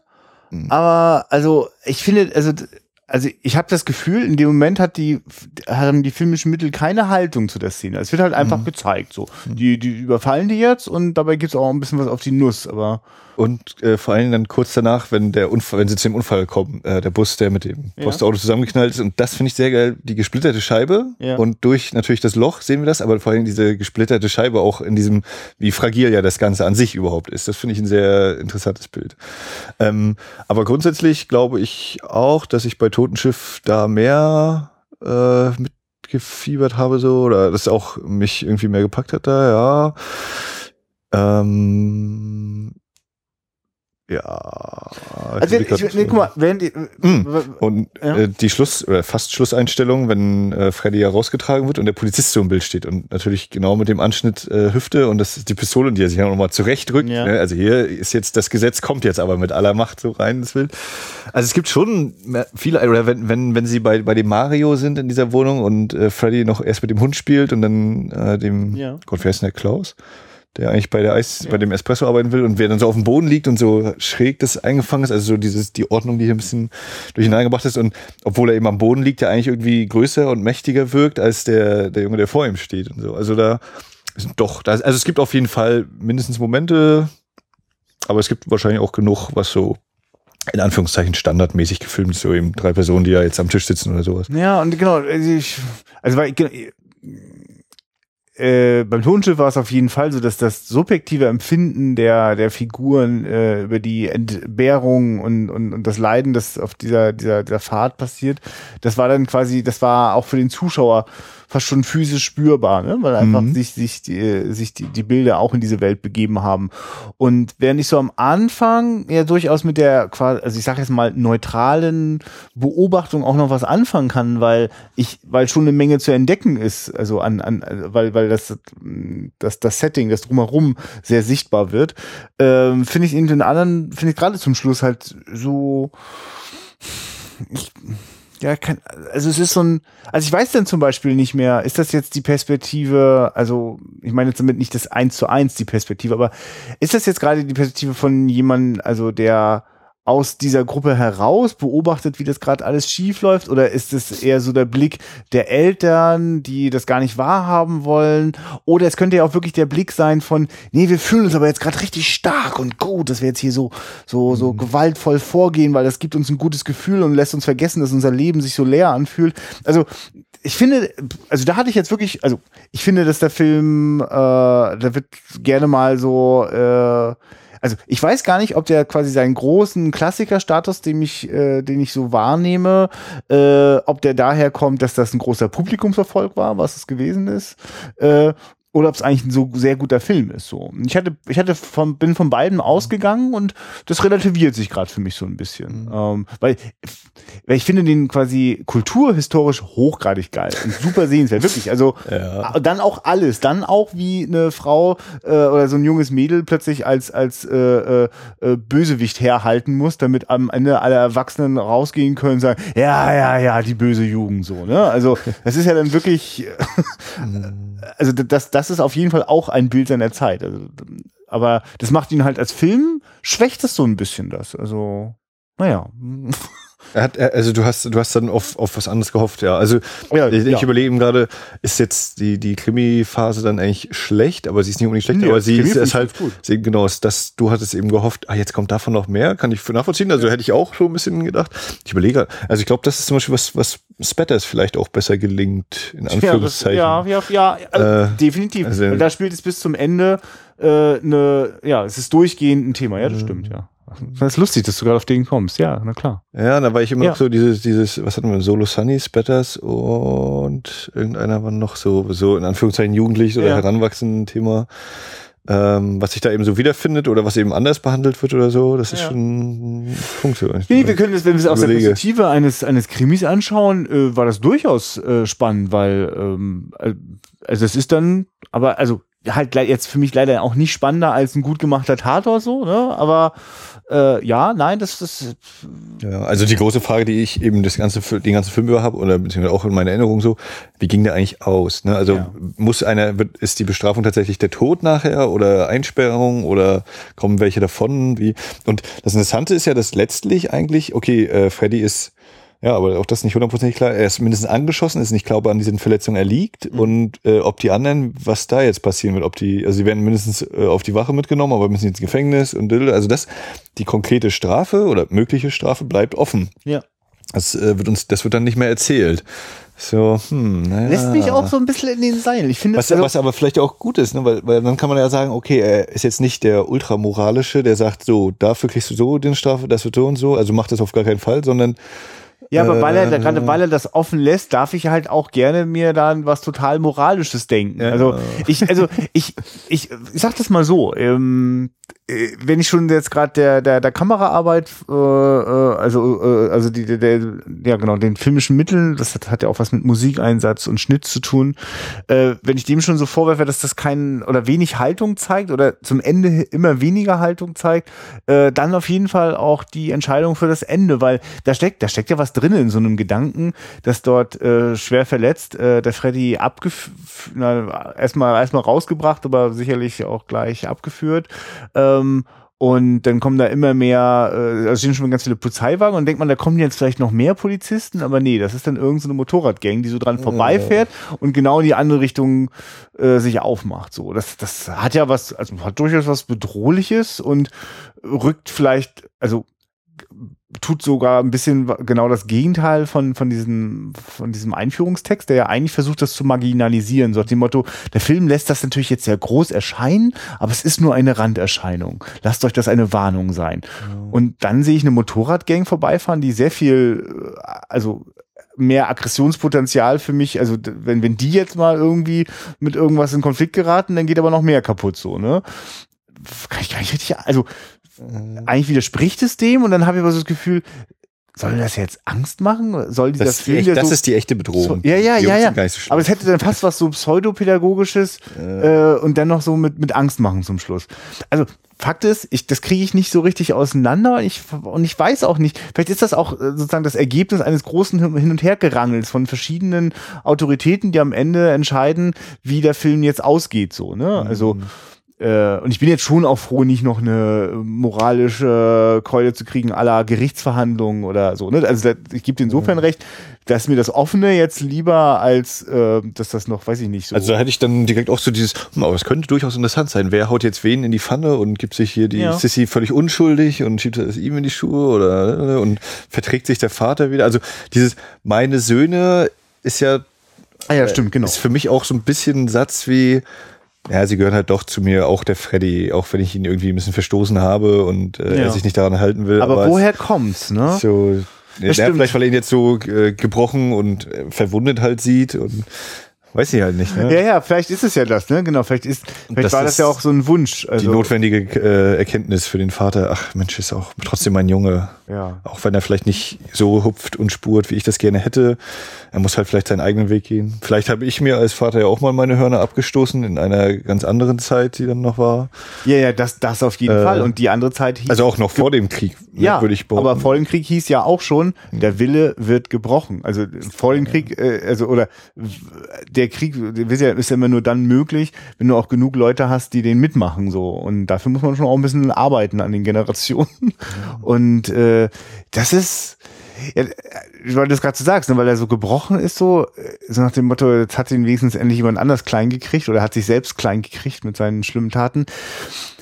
Also ich mich wundert es nicht, dass du das dann vielleicht nicht mehr so genau wusstest, wie geht er nochmal aus, weil ich weiß nicht genau, was ich da für mich so draus mitnehmen kann. Da gibt es eigentlich eine ganze Reihe von Angeboten. Es macht für mich auch Sinn, dass das mit dem Vater so ein bisschen äh, sich so der Kreis schließt, weil das ist der, der mh, wenn ich noch so über die ganzen Erwachsenen da im Wirtschaftswunder nachdenke, ist das so der erste Mann, bei dem ich so ja, also ich denke, okay, nee, wie, wie wird der sich noch weiterentwickeln? Also, weil wenn der so bleibt, dann wird ja gar nichts gut, ne? Und dann merkt man schon, die Mutter hat so die vage Hoffnung, ja, der wird dann gut, wenn er endlich äh, die Schulden von meinem Bruder abgezahlt hat und so, und dann ist er nicht mehr so sauer oder so. Aber es, man merkt schon, das ist, das denkst du dir jetzt so. Der, der, der ist auch wahrscheinlich wegen Sachen sauer, da, da, da kommst du gar nicht drauf. Das hat vielleicht auch gar nicht so viel mit dir zu tun. Äh, aber Fakt ist, ihr badet das aus. Und was ist das, das ihn also ich, ich, also das sind meine Jungen. Es, Also es ist ja unklar, ob er das auch sowas ist wie, ja, ich kann ja jetzt nicht anders als sagen, ja, es sind meine Jungs. Aber ich habe keine sagen- Kinder mehr. Ja, ja, dieses, ne? ja, und, ja. und dreht sich um oder so. Das wäre natürlich der Fortschritt, weil vorher sagt er ja auch, ich habe mit denen nichts mehr zu tun. Das wiederholt er dann auch einem anderen Typen gegenüber. Ja, insofern ist das, aber dann ist das ein sentimentaler Schritt, der nicht wirklich gut motiviert ist. Der wird dann halt behauptet, dass der Papa da Ja. jetzt wieder so Gefühle entdeckt. Also, ähm, Ja. wie, ich lese ihn ja so, den Vater, dass er eigentlich enttäuscht ist, weil er sich erhofft hat, Freddy wird in seinen Augen besser und äh, schafft mehr und ist ja nur gerade der Erstgeborene, ist also noch äh, der, der, das Superding da, ähm, dass er einfach, äh, ja, also ich glaube, der Vater würde Freddy zugestehen, geh deinen Weg, ne, dann, dann machst du mich stolz, aber du musst natürlich so machen, wie ich es gern hätte. Das ist der wichtige Ich Punkt glaube, der den, denkt, der darf nicht seinen eigenen Weg gehen, das darf ich auch nicht. Oder so, ne? Also, ja. hier ist nichts, es gibt gar keinen eigenen Weg, es gibt nur den Weg so. Und dieses ganze andere drumherum, ich meine, es ist ja auch an anderer Stelle interessant, wenn der, das ist ja auch wie so eine Vaterfigur, wenn der äh, italienische Barbesitzer über den, seinen, seinen, seinen neu eingestellten, Mhm. der eben mal wohl auch zu dieser Clique dazugehörte, ähm, wie der über den so redet, ne? Und ne, ich will nicht, dass er ständig über Autos und Mädchen nachdenkt, ne? Der soll sich hier auf das konzentrieren. Also, das ist ja so quasi auch so eine, das ist ja immer das, immer das Gleiche, dass im Generationenkonflikt die ältere Generation immer vergisst, dass es für sie genauso relevant ist. Sie vielleicht aber die Erfahrung auch gemacht haben, dass sie in Schwierigkeiten geraten sind und sie denken jetzt sozusagen, sie könnten bei den anderen das einfach abschalten, statt auf die Idee zu kommen, nee, die müssen jetzt genauso ihre Schwierigkeiten erleben und daran wachsen, so, ne? Aber das, das ist ja bis heute so, dass Eltern genau das Gegenteil äh, gerne ähm, oder, oder zumindestens all die Entbehrungen oder, oder Fehler, die sie gemacht haben, jetzt irgendwie den Kindern abnehmen könnten, indem sie ihnen das Verhalten vorgeben. Und die Kinder daraufhin fast immer das Gleiche machen, dagegen aufzubekehren. Und das tut natürlich nochmal besonders weh, wenn vielleicht die Eltern diese Erfahrung gemacht haben, also durch, durch was für Zeiten die diese Kinder durchbringen mussten, ne? Äh, durch welche, also was, was, was da an Entbehrungen drinne steckt und man auch vielleicht das Gefühl hat, also Eltern werden ja immer denken, wie undankbar, dass der sich jetzt nicht mehr so um mich kümmert oder sich dafür nicht so einsetzt, wie ich das so möchte. Ich habe doch so viel, ich hab doch, alle Eltern haben ja mindestens 10, 15 Jahre lang unfassbar viel aufgewendet, um die Kinder durchzubringen und dann hauen die einfach ab. Also völlig logisch, ne? Aus unserer Sicht, die, die wir gerade noch keine Ist- Eltern sind, war das zwar immer gut. Ist eigentlich die Sissy, gibt es da eine Vaterfigur oder ist die. nee, nee, die, die fehlt da. Also das Oder- also- ist interessant, ne? Also, also- oder sie taucht nicht auf. Sie taucht nicht auf, also sie könnte auch auf Arbeit sein. Ne? Es ist nicht explizit, weil ich so überlegt habe, naja, wenn die Mutter jetzt nur Wäsche Hm. Ja. wäscht. Äh, Du hast recht, da, das, das, genau, die Frauen können ja nur deswegen tagsüber den ganzen Scheiß machen, weil, weil die Männer die Kohle ran schaffen sollen. Ja, interessant. Das, ich sage dir, das ist, das ist schade drum. Das ist sehr schade drum. Diese Figur äh, mit der gleichen Sorgfalt wie die beiden Brüder, da wäre da was gegangen. Oh, und dann wäre der Krimi auch noch spannend gewesen. Also wäre noch besser gewesen. Weil dann der Moment, wenn Sissy die Waffe in die Hand nimmt, es war bei mir jetzt so ein? Wo geht's jetzt hin? Äh, statt ein, oh Gott, ja stimmt, das musste ja passieren. So. weißt du, wie ich meine? Also da, hätte ich, da wäre ich gerne auch emotional drin gewesen. Da war ich dann nur, na, mal gucken, wie es jetzt ausgeht. So. Wie wie es ja übrigens auch, beim, auch bei manch guten Tatort ja immer wieder so diese ein, zwei Wendungen, wo ich denke, okay, alles klar, das machen wir jetzt, weil ist eine Wendung. Habt ihr nicht mit gerechnet? Ja. ja. Hm. Also ich hab, hatte trotzdem, ich finde ihn immer noch so relativ gut, wie ich ihn gut finde. Ja, nee, weil, Aber ich kann das nachvollziehen auf jeden Fall. Ja, dieses ähm, hätte mich wahrscheinlich auch hätte mich hätte mich auch interessiert. Ja, so ein paar psychologische Aspekte da vielleicht noch. Ja, also und wirklich, weil, weil der Film das Potenzial dazu zeigt. Nicht, nicht, weil ich jetzt gedacht hätte, so diesen Film hätte ich jetzt gerne, den werden sie doch hoffentlich im Jahr 56 gemacht haben, sondern weil ich so nach 10, 20 Minuten denke, ganz schön gut, ganz schön. Also, weil Horst Buchholz ist wirklich klasse. Kein Wunder, dass danach äh, er der deutsche James Dean gewesen ist und Ja. dass der in Hollywood äh, gedreht hat. Äh, Also wie gesagt, äh, jetzt auch für die Hörer und für dich Ja. auch, guck dir diesen englischen Trailer an. Der ist, äh, wird eben, ne, du Ja. hast nichts Cooleres gesehen seit James Dean oder so ist da eben die, die Schlagzeile. Genau, weil das hast du ja vorhin schon angedeutet, dass der auch international unterwegs war. Äh, das ist natürlich noch besonders geil. Also, äh, wenn er so in den 50ern ein deutscher Film plötzlich so um die Welt geht. Also ich glaube, das ist nicht oft passiert. Oder jedenfalls nicht, nicht, noch nicht so oft nach dem äh, Krieg. Ne? Also vor dem Ja, Krieg waren ja natürlich, äh, war die Stummfilmware aus Deutschland ja auch äh, international begehrt. Äh, Also auf jeden Fall ein schöner Punkt äh, zum Thema, in Deutschland gab es nur Heimatfilme und äh, heile Weltfilme der das stimmt. 40er und Richtig. 50er. Weil Genau, das kann man sich ja nun so gar nicht vorstellen, wie die anderen Dinge um die Welt gehen. Sag mal, die haben lustigerweise ja das gemacht. Also insofern glaube ich, verstehe ich auch den Erfolg von den Halbstarken und vielleicht gab es da auch eine riesen mh, große öffentliche Debatte darüber, weil innerhalb dieser ganzen Heimatfilme, die sind ja auch damit beschäftigt gewesen, diese Fassade zu pflegen. Ne? Wie gesagt, hat Sissy noch mit so als Ja. Referenz, Romy Schneider, ne? auf jeden Fall.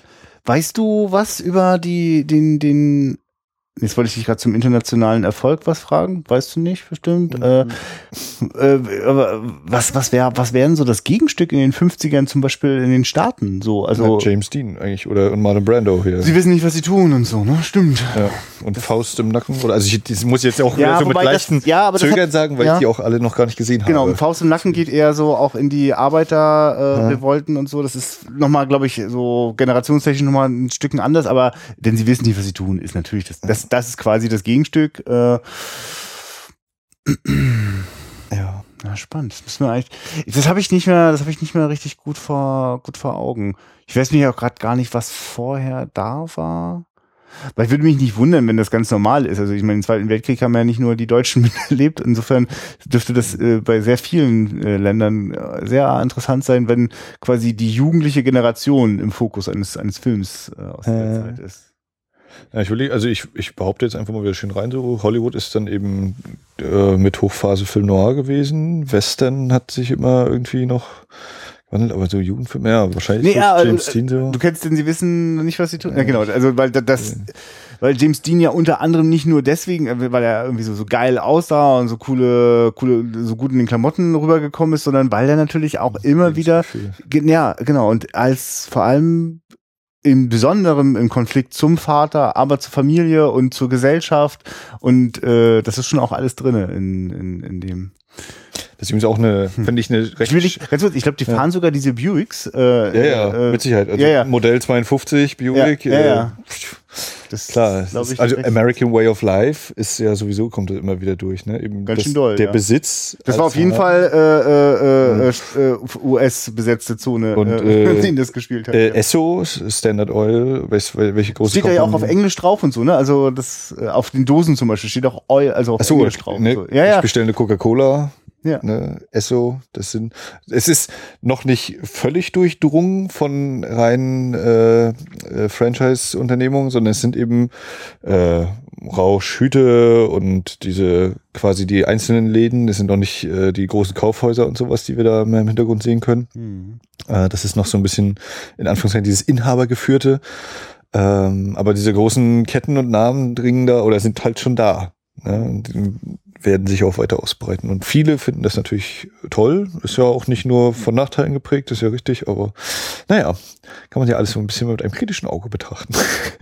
Ähm, und ich wollte gerade noch erwähnen, die Musikszene, die Tanzszene, Ja.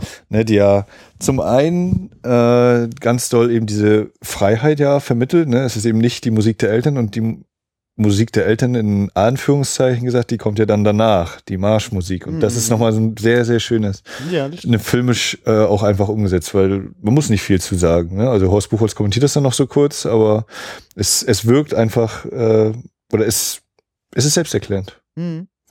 Ja, und ich finde es aber auch interessant, dass die äh, dann auch trotzdem spielerisch äh, mit diesem mit dieser Gruppendynamik auch auch so umgehen. Ne? Dann marschieren wir jetzt hier mal so, sind ja auch hier äh, alle äh, machen ja auch so ein gemeinsames Ding.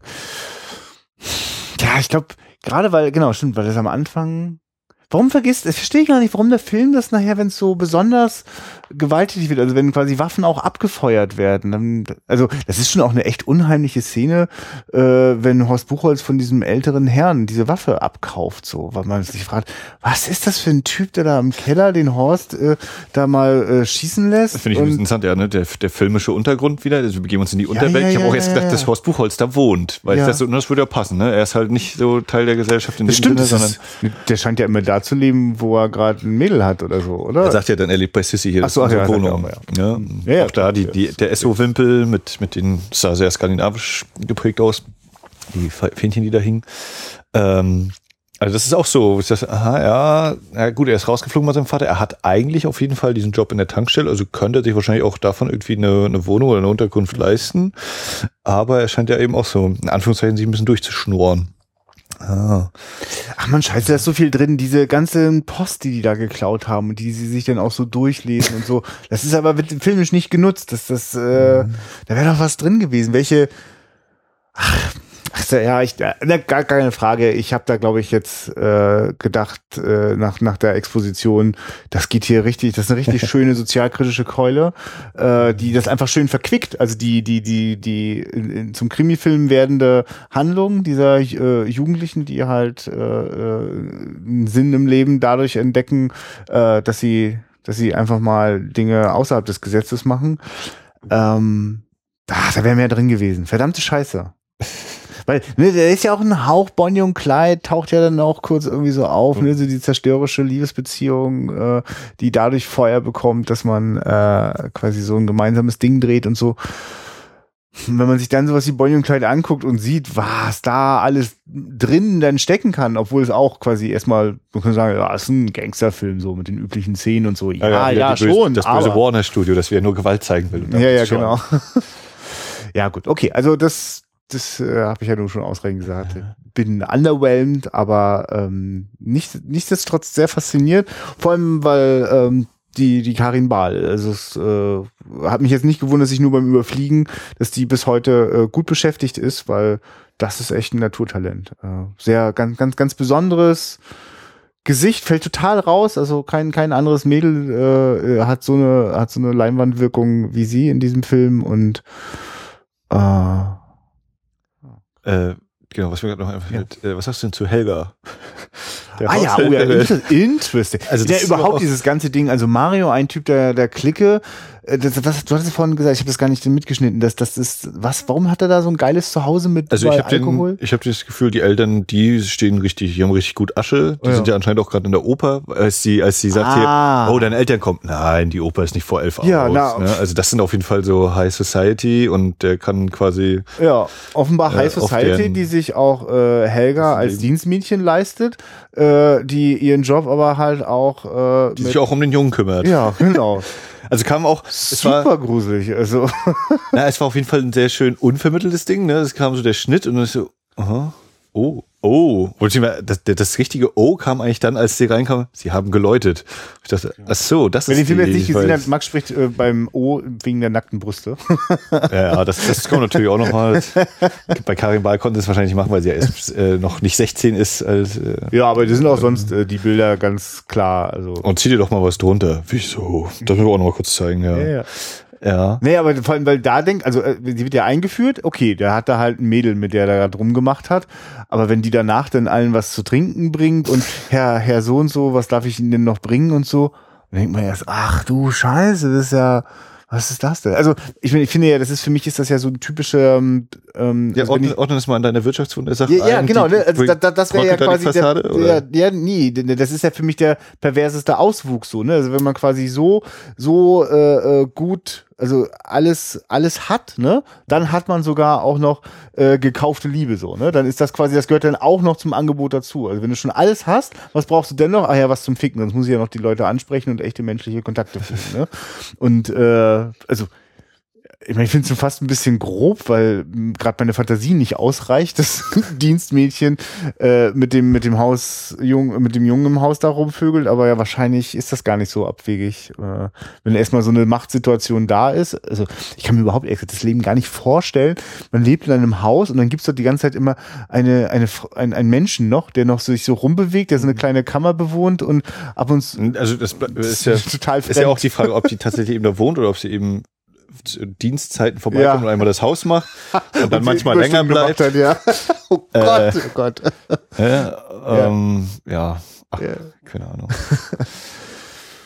ja, aber das war auf jeden Fall äh, ein, ein, Überraschungsmoment, so dieses, oh, aha, okay. Ja. Und da wahrscheinlich auch wegen dieser Sache, wie alt sind die nur eigentlich? Weil ich finde zum Beispiel die Haushälterin wirkte älter als der Mario und ja. bei Mario wusste ich auch nicht, ist der nur noch über ja, die unter 18, hatte mehr Pflaumenbart. Äh, ja. das ist, ähm, also deswegen finde ich ein letztes Mal darauf zurück, dass, äh, weil mir das nicht nur auf dem Klappentext dieser DVD, sondern auch schon bei anderen äh, Filmbeschreibungen von diesem Ding so gegangen ist, dass immer so von irgendwelchen äh, Jugendlichen in prekären Lebenssituationen gesprochen wird. Das mhm. ist Quatsch. Also das, das Gegenteil. Also die ist, äh, die wird dadurch prekär, dass sie alles haben, äh, also zumindest alles, was man so quasi zum Leben braucht, oder manchmal eher zu viel hat und äh, die auf der Suche nach dem sind, was sie eigentlich brauchen. Und weil sie das aber nicht benennen können, kommen sie halt erstmal auf lauter Sachen, die äh, der gesellschaftlichen Normen widersprechen. Und deswegen geraten die halt schnell auf die schiefe Bahn. Karin Barth war angeblich echt erst 15. Eieiei. Wirklich erst 15? Das ist ja krass. Weil, Gerade ist 15 Jahre. Weil als sie, als sie im Film sagt, dass sie bald 16 wird, dachte ich, na gut, dass du das mal sagst, weil die ganze Zeit denke ich, was macht die 20-Jährige da? Ja. ja. Das ist ja erstaunlich, ja. Ja. Und der. Ja. Wirtschaftsweise hebt. Ja. ja. Denn das war ja mal ein Wochenende in den 50ern. Ja. Ja. Ein Samstag ist das nur, ja. Das ist eigentlich ist das schön. Also schön, schön dicht, ja. Mhm. Also das ne, ist ja auch nach einer Erzählung von Will Tremper und Drehbuchtremper und Georg Tressler. Es würde mich jetzt durchaus auch mal interessieren, diese Erzählung. Mhm. Weiß, ob und wie man an die rankommt. Wahrscheinlich einfacher, als ich mir wieder denke. Aber ja, das macht doch mal. Also ja, da wäre ich jetzt auch neugierig, weil manchmal Literatur nicht manchmal, ich habe das Gefühl, Literatur durfte dann immer schon ein paar Jahrzehnte, Jahrzehnte vorher äh, etwas authentischer sein, bevor Film das sich dann auch getraut hat. Ja. Aber das merken wir auch immer wieder, wie, was, was, wie manche alte Filme uns hier ja von den Socken hauen. Ja, ja, ja. Ne, also. Und ja, der, hat, der hat schon, der hat, der hat einen sehr guten ersten, äh, ersten Aufschlag gemacht und ja, danach die Rückhand, ist, ja, hm, aber ist okay. ja, ne, mal gucken, vielleicht äh, suche ich bei Gelegenheit bei diesen Wildtremper raus. Ich meine, die endlose Nacht heißt der. Mhm. Ähm, mal gucken, was da noch so von ihm dann selbst als Regisseur kommt. Ja. Denn Soweit. sind wir durch mit den Halbstarken. Weißt du, woran ich immer, gerade weil wir, wir haben ja das Jahr schon gut durchgeplant, ist auch gut so, weil da sind auch ein paar Filme dabei, die müssen jetzt einfach mal geguckt werden. Das haben wir schon so lange vorgenommen, dann ist halt äh, auch im Kasten. Und ich merke aber, ich, was ich früher im Filmclub total mochte, man trifft sich einmal die Woche, schaut einen Film, jemand bringt den mit, jemand hat eine Idee, warum der gezeigt wird. Deswegen muss er den nicht kennen, aber man hat eine Idee so. Und wenn man erstmal mit so einer Idee einen Film guckt, oder man kommt, bekommt beim Gucken halt so eine Idee, dann hat man meistens Lust im Anschluss, lasst uns doch nächste Woche mal gucken. Und mir geht's jetzt halt gerade so, ey, wir müssen, denn sie wissen nicht, was sie tun. Wir müssen, Nicholas Way ist ein großartiger äh, Filmregisseur aus den Staaten, äh, also wirklich auch ganz nah bei so Leuten wie äh, äh Douglas Sirk. Also mhm. das wäre wirklich sehenswert. Und jetzt wär, bin ich gerade richtig neugierig so, ne? Mhm. Äh, also ja, schauen. Ich glaube, unser größtes Problem ist momentan eher den Termin zu finden noch, ne? Ja, ist, also liebe Leute, wenn ihr wüsstet manchmal, was hier für Dramen sich im Hintergrund abspielen, damit wir diesen wöchentlichen Termin halten. Ich habe aber nach wie vor, ich bin dann immer total stolz. Wenn ich zurückgucke, denke ich, ah, schon geil. Wir haben schon, wir haben schon ordentlich was weggerockt und es gibt unendlich noch viel mehr. Ähm, ich persönlich bin auch froh über die, die garantierte wöchentliche Filmdosis. Da muss ich nicht immer nur nachts, wenn ich nicht schlafen kann, alte Ridley Scott-Filme gucken. ja, wie gesagt, ich bin ja vor allem, äh, nachdem du ja anfangs immer sagst, wir machen deutsche Filme, das ist die Nische, Ja. die brauchen wir. Ja. Und nachdem, ich würde ja fast behaupten, du hast ein bisschen davon abgelassen. Jetzt komme ich ja fast mehr Ja. darauf wieder zurück. Lass noch mal wieder was Deutsches gucken. Ja, na, dann warten wir ab, was, was noch im neuen Jahr so geht. Ähm, wir können das mal kurz einfach schon mal einfließen lassen, dass ihr euch da schon mal so, so langsam darauf vorbereiten könnt und vielleicht schon mal fleißig auch die Filme studiert. Ich weiß überhaupt nicht, wie wir das abarbeiten sollen, aber ich habe ja so richtig Bock auf die äh, äh, DEFA-Filme aus dem Jahrgang 1965. Nämlich die meisten Filme wurden damals dann äh, von äh, einer Plenarsitzung Nee, nicht die meisten. Alle Filme aus diesem Jahrgang sind einfach mal zack, weg. So ist die. alle, alle, auch irgendwelche Märchenfilme oder so. Ja, alle. Max, ich wäre jetzt an der Stelle etwas Die so Jahresproduktion, zu die. Jahresproduktion ist weggeschlossen worden. Ich glaube schon, ist das Wort beinahe davor. Äh, die, die steile These ist ja, geäußert. ist okay. Na, jedenfalls äh, eine beachtliche Menge an Filmen, äh, die quasi in der Drehbuchphase passte das gerade noch gut zu, zur, zur politischen Stimmung. Ja, wir können auch mal ein bisschen offener und transparenter sein. Und als die Filme dann fertig waren, nee, das lassen wir lieber. Und äh, da gibt's halt einen ganzen Haufen Filme, die äh, jetzt bei Ice Storm äh, fast alle auch rausgekommen sind, in einer Box, verboten, nennt die sich passenderweise. Ähm, das sind äh, Filme, die mittlerweile auch dank äh, der lieben Leute von Ice Storm auch bei uns angekommen sind. Wir haben Ah, sie ja, zur okay. Verfügung. Äh, ja, du guckst schon, du, du, guckst, du guckst nach einer Box. nichts. Nee, das, Ah, das sind, das okay, sind okay. wunderschöne Rezensionsexemplare, ganz unromantisch in Papier gewickelt, aber äh, die Filme sind da und äh, die Filme werden hoffentlich äh, noch viel eine Rolle spielen. Sie werden übrigens auch ab Dezember äh, in Berlin im Zeughauskino zu sehen sein. Ja. In, in Verbindung mit der, mit der äh, Gott, Veranstaltung. Mit, der, Mit den Vorträgen. Veranstaltung. Na, mit Ja, diesem, genau, ja. diesem, ja nicht Seminar, Symposium zum, zum 11. ZK Plenum. Ja, also jede Menge Hintergründe dazu. Äh, Es ist noch nicht ersichtlich, ob die sich eigentlich auch äh, Leute, äh, Macher und, und Darsteller dieser Filme vielleicht auch noch mit dazu einladen. Das würde ich sehr wünschenswert finden. Ich habe aber festgestellt, es gibt noch eine andere große Gelegenheit, viele dieser und anderer Filme zu sehen.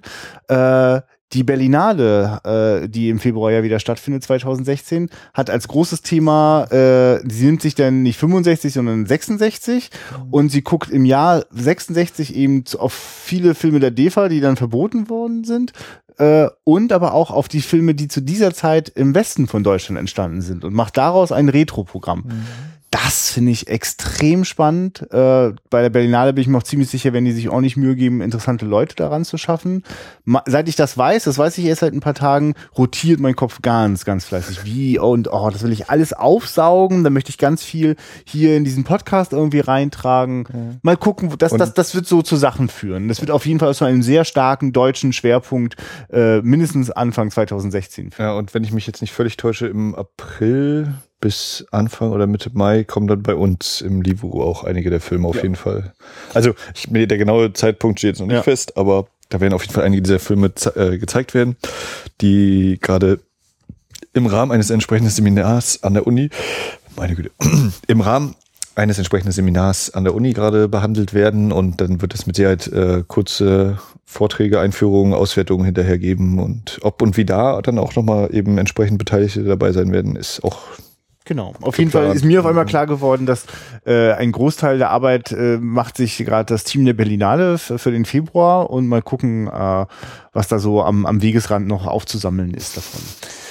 ja. Also das wird auf jeden Fall, äh, das wird dann noch wieder ganz schön, ganz schön deutsch und an Stellen, wo äh, ich es für mindestens so aufregend halte wie, wie so ein Film wie die Halbstarken. Ähm, und äh, ja, ich hoffe, ihr, ihr habt Lust auch mit auf diese Reise mitzugehen. Wenn ihr da auch Ideen habt, weil ihr denkt, ah ja, dann guckt doch mal den oder schaut mal auf das. Es gab auch schon auch den einen oder anderen interessanten Hinweis in die deutsche Kinogeschichte. Äh, wir haben das alles im Blick und schaffen es immer nie. Ne? Das versteht ihr aber. äh, Also nicht, nicht, nicht, nichts kommt äh, einfach unter den Tisch. Äh, bis 2020 können wir eigentlich schon, brauchen wir eigentlich gar keine neuen Filme mehr Soll raussuchen. ich mal Facebook-Veranstaltung bis 2020 erstellen? Ja. ja, Also kann sich sein, dass, dass wir jetzt nächste Folge doch nicht Köln-Blind machen, ne? Ist wahrscheinlich, also vielleicht auch vom Zeit. Naja, nee, das äh, Wie du immer um diesen Film herumlavierst, kannst du aber wissen, dass wir den Ich hab machen. den ja schon gesehen. Ja, ich, das ist ja. kenne ja schon. Ja. ähm, Ja, und im Oktober, 1. Oktober, äh, ist der 10. Todestag von Frank Bayer nächstes Jahr. Und da mal gucken, Ja. ob, ob da nicht auch bei uns im Kino irgendwie was hinzukriegen ist. Wäre ich zumindest spitz drauf. Ja, na, Ja, das, was- äh, was da dann ist auch guter Stoff bei dem Mann in der Filmografie. Ja. Ja, Max, dann Genug sag doch noch schnell, äh, wo uns die Leute mit äh, Meinungen, Gedanken und Anregungen versorgen können. Ja, geht direkt auf der Straße. Also Christian wohnt und Ich auch, arbeitet. da, auch das klappt ja mittlerweile hier vor Ort schon ganz gut. wenn man dann so angesprochen wird, Ja. vorbeigehen. Ähm, genau, ich bin ja im Kino anzutreffen im Livo hier in Rostock. Da könnt ihr mir das auch dann sagen, was ihr so von uns haltet. Und sonst äh, natürlich in den weiten Welten des Internets äh, sind wir auf wiederaufführung.de. Ähm, da könnt ihr sehr, sehr gerne kommentieren und mit uns das Gespräch suchen. Äh, ihr könnt uns auch flattern. Gibt es noch? Ja, die können uns noch flattern, solange es diesen Flatterdienst noch gibt. Ähm, und irgendwann überlegen wir uns was anderes, wie ihr uns Äh, könnt. Wenn ihr uns bei iTunes hört, könnt ihr uns da auch gerne bewerten. Ähm, Übrigens, weil- wir sind also für die Horror-Oktober-Folgen ganz nett beflattert worden. Fällt mir gerade so ein. Da waren Und, und Christine zieht gerade ordentlich durch, so in unserer top gehörten äh, Folgen. ja, äh, Rangliste. Ähm, das war wieder so, weil wir da populäre Titel hatten wahrscheinlich. Und nicht so eine halb angestaubten, obwohl der ist ja auch noch bekannt, die halbstarken. äh, Wir ändern das ja, Max. Irgendwann machen lauter andere Podcasts die gleichen Filme, wie wir sie gemacht haben. Aber dann sind wir schon ganz Äh, woanders. Genau, bei Facebook gibt es uns auch, facebook.com slash Wiederaufführung. Da müsst ihr auch nicht angemeldet sein bei Facebook, wenn ihr nicht zu viele Daten sowieso im Internet ja auch schon liegen lasst. Äh, könnt ihr mal tolle Bildchen angucken und so und ähm, erfahrt auch immer viel Neues und Altes und solche Sachen. Und bei Twitter at Wiederaufführung, aber man kann auch einfach bei Twitter Wiederaufführung eingeben und dann wird der Account ja angezeigt und man kann ihn direkt anklicken. so? Ja, wenn ich bei Twitter oben rechts eingebe, suchen Wiederaufführung oder Wiederaufführ, Ja. dann zeigt er mir auch an, Wiederaufführung ist at Wiederaufführung, das schöne Logo und so. Das ist, da haben die Leute bei Twitter haben sich mal richtig Mühe gegeben, damit das auch so klappt. Vielleicht siehst du es auch nur, weil du mit Wiederaufführung befreundet bist. Nee, nee, wenn man noch nicht miteinander befreundet ist, dann kriegt man es dann auch irgendwie. Da muss man dann vielleicht tatsächlich Wiederaufführung hinschreiben. Naja, Ihr schafft das. ja, dieses Internet ist ja für uns alle Neuland. Ähm, Für mich nicht. ja. Ich bin gespannt, ob wir äh, dann die nächste Folge in Großbritannien oder eben in Amerika dann verbringen werden. Bevor wir dann wieder Ach so. auf, bis, dann geht's ja richtig auf den Kiez. Aber ja, hallo. Dann, klar. Dann haben wir dritte Runde Wolfgang Staute. Wie, wie sagst du eigentlich denn endlich mal wieder äh, aus der guten alten Reihe Knall, Knall, Peng, Peng? Nee, wie war das? Achso, ja. Peng, Peng, Knall, Ja. Puff, Poing, gut, Genau. böse, Cops. Ähm, Da wird hart ermittelt und scharf geschossen. und wahrscheinlich müssen wir dann irgendwann mal noch den Untertan mit reinnehmen. Wir müssen, äh, ich glaube, Wolfgang Staute könnte der erste Regisseur werden, den wir uns komplett vornehmen. Dö, dö, bis Und der 2025. Untertan war doch sogar auch ein Forsch... Nee, das, nie, das war was anderes. Die Abenteuer des Winterholz war ein Vorschlag. Ja, können wir gerne machen. Und äh, wir sagen mal, ähm, bis Auf bald. Wiederhören. Ja, es kostet mir auf Wiederhören. Das kann ja nicht wahr sein. Wiederhören. Ciao.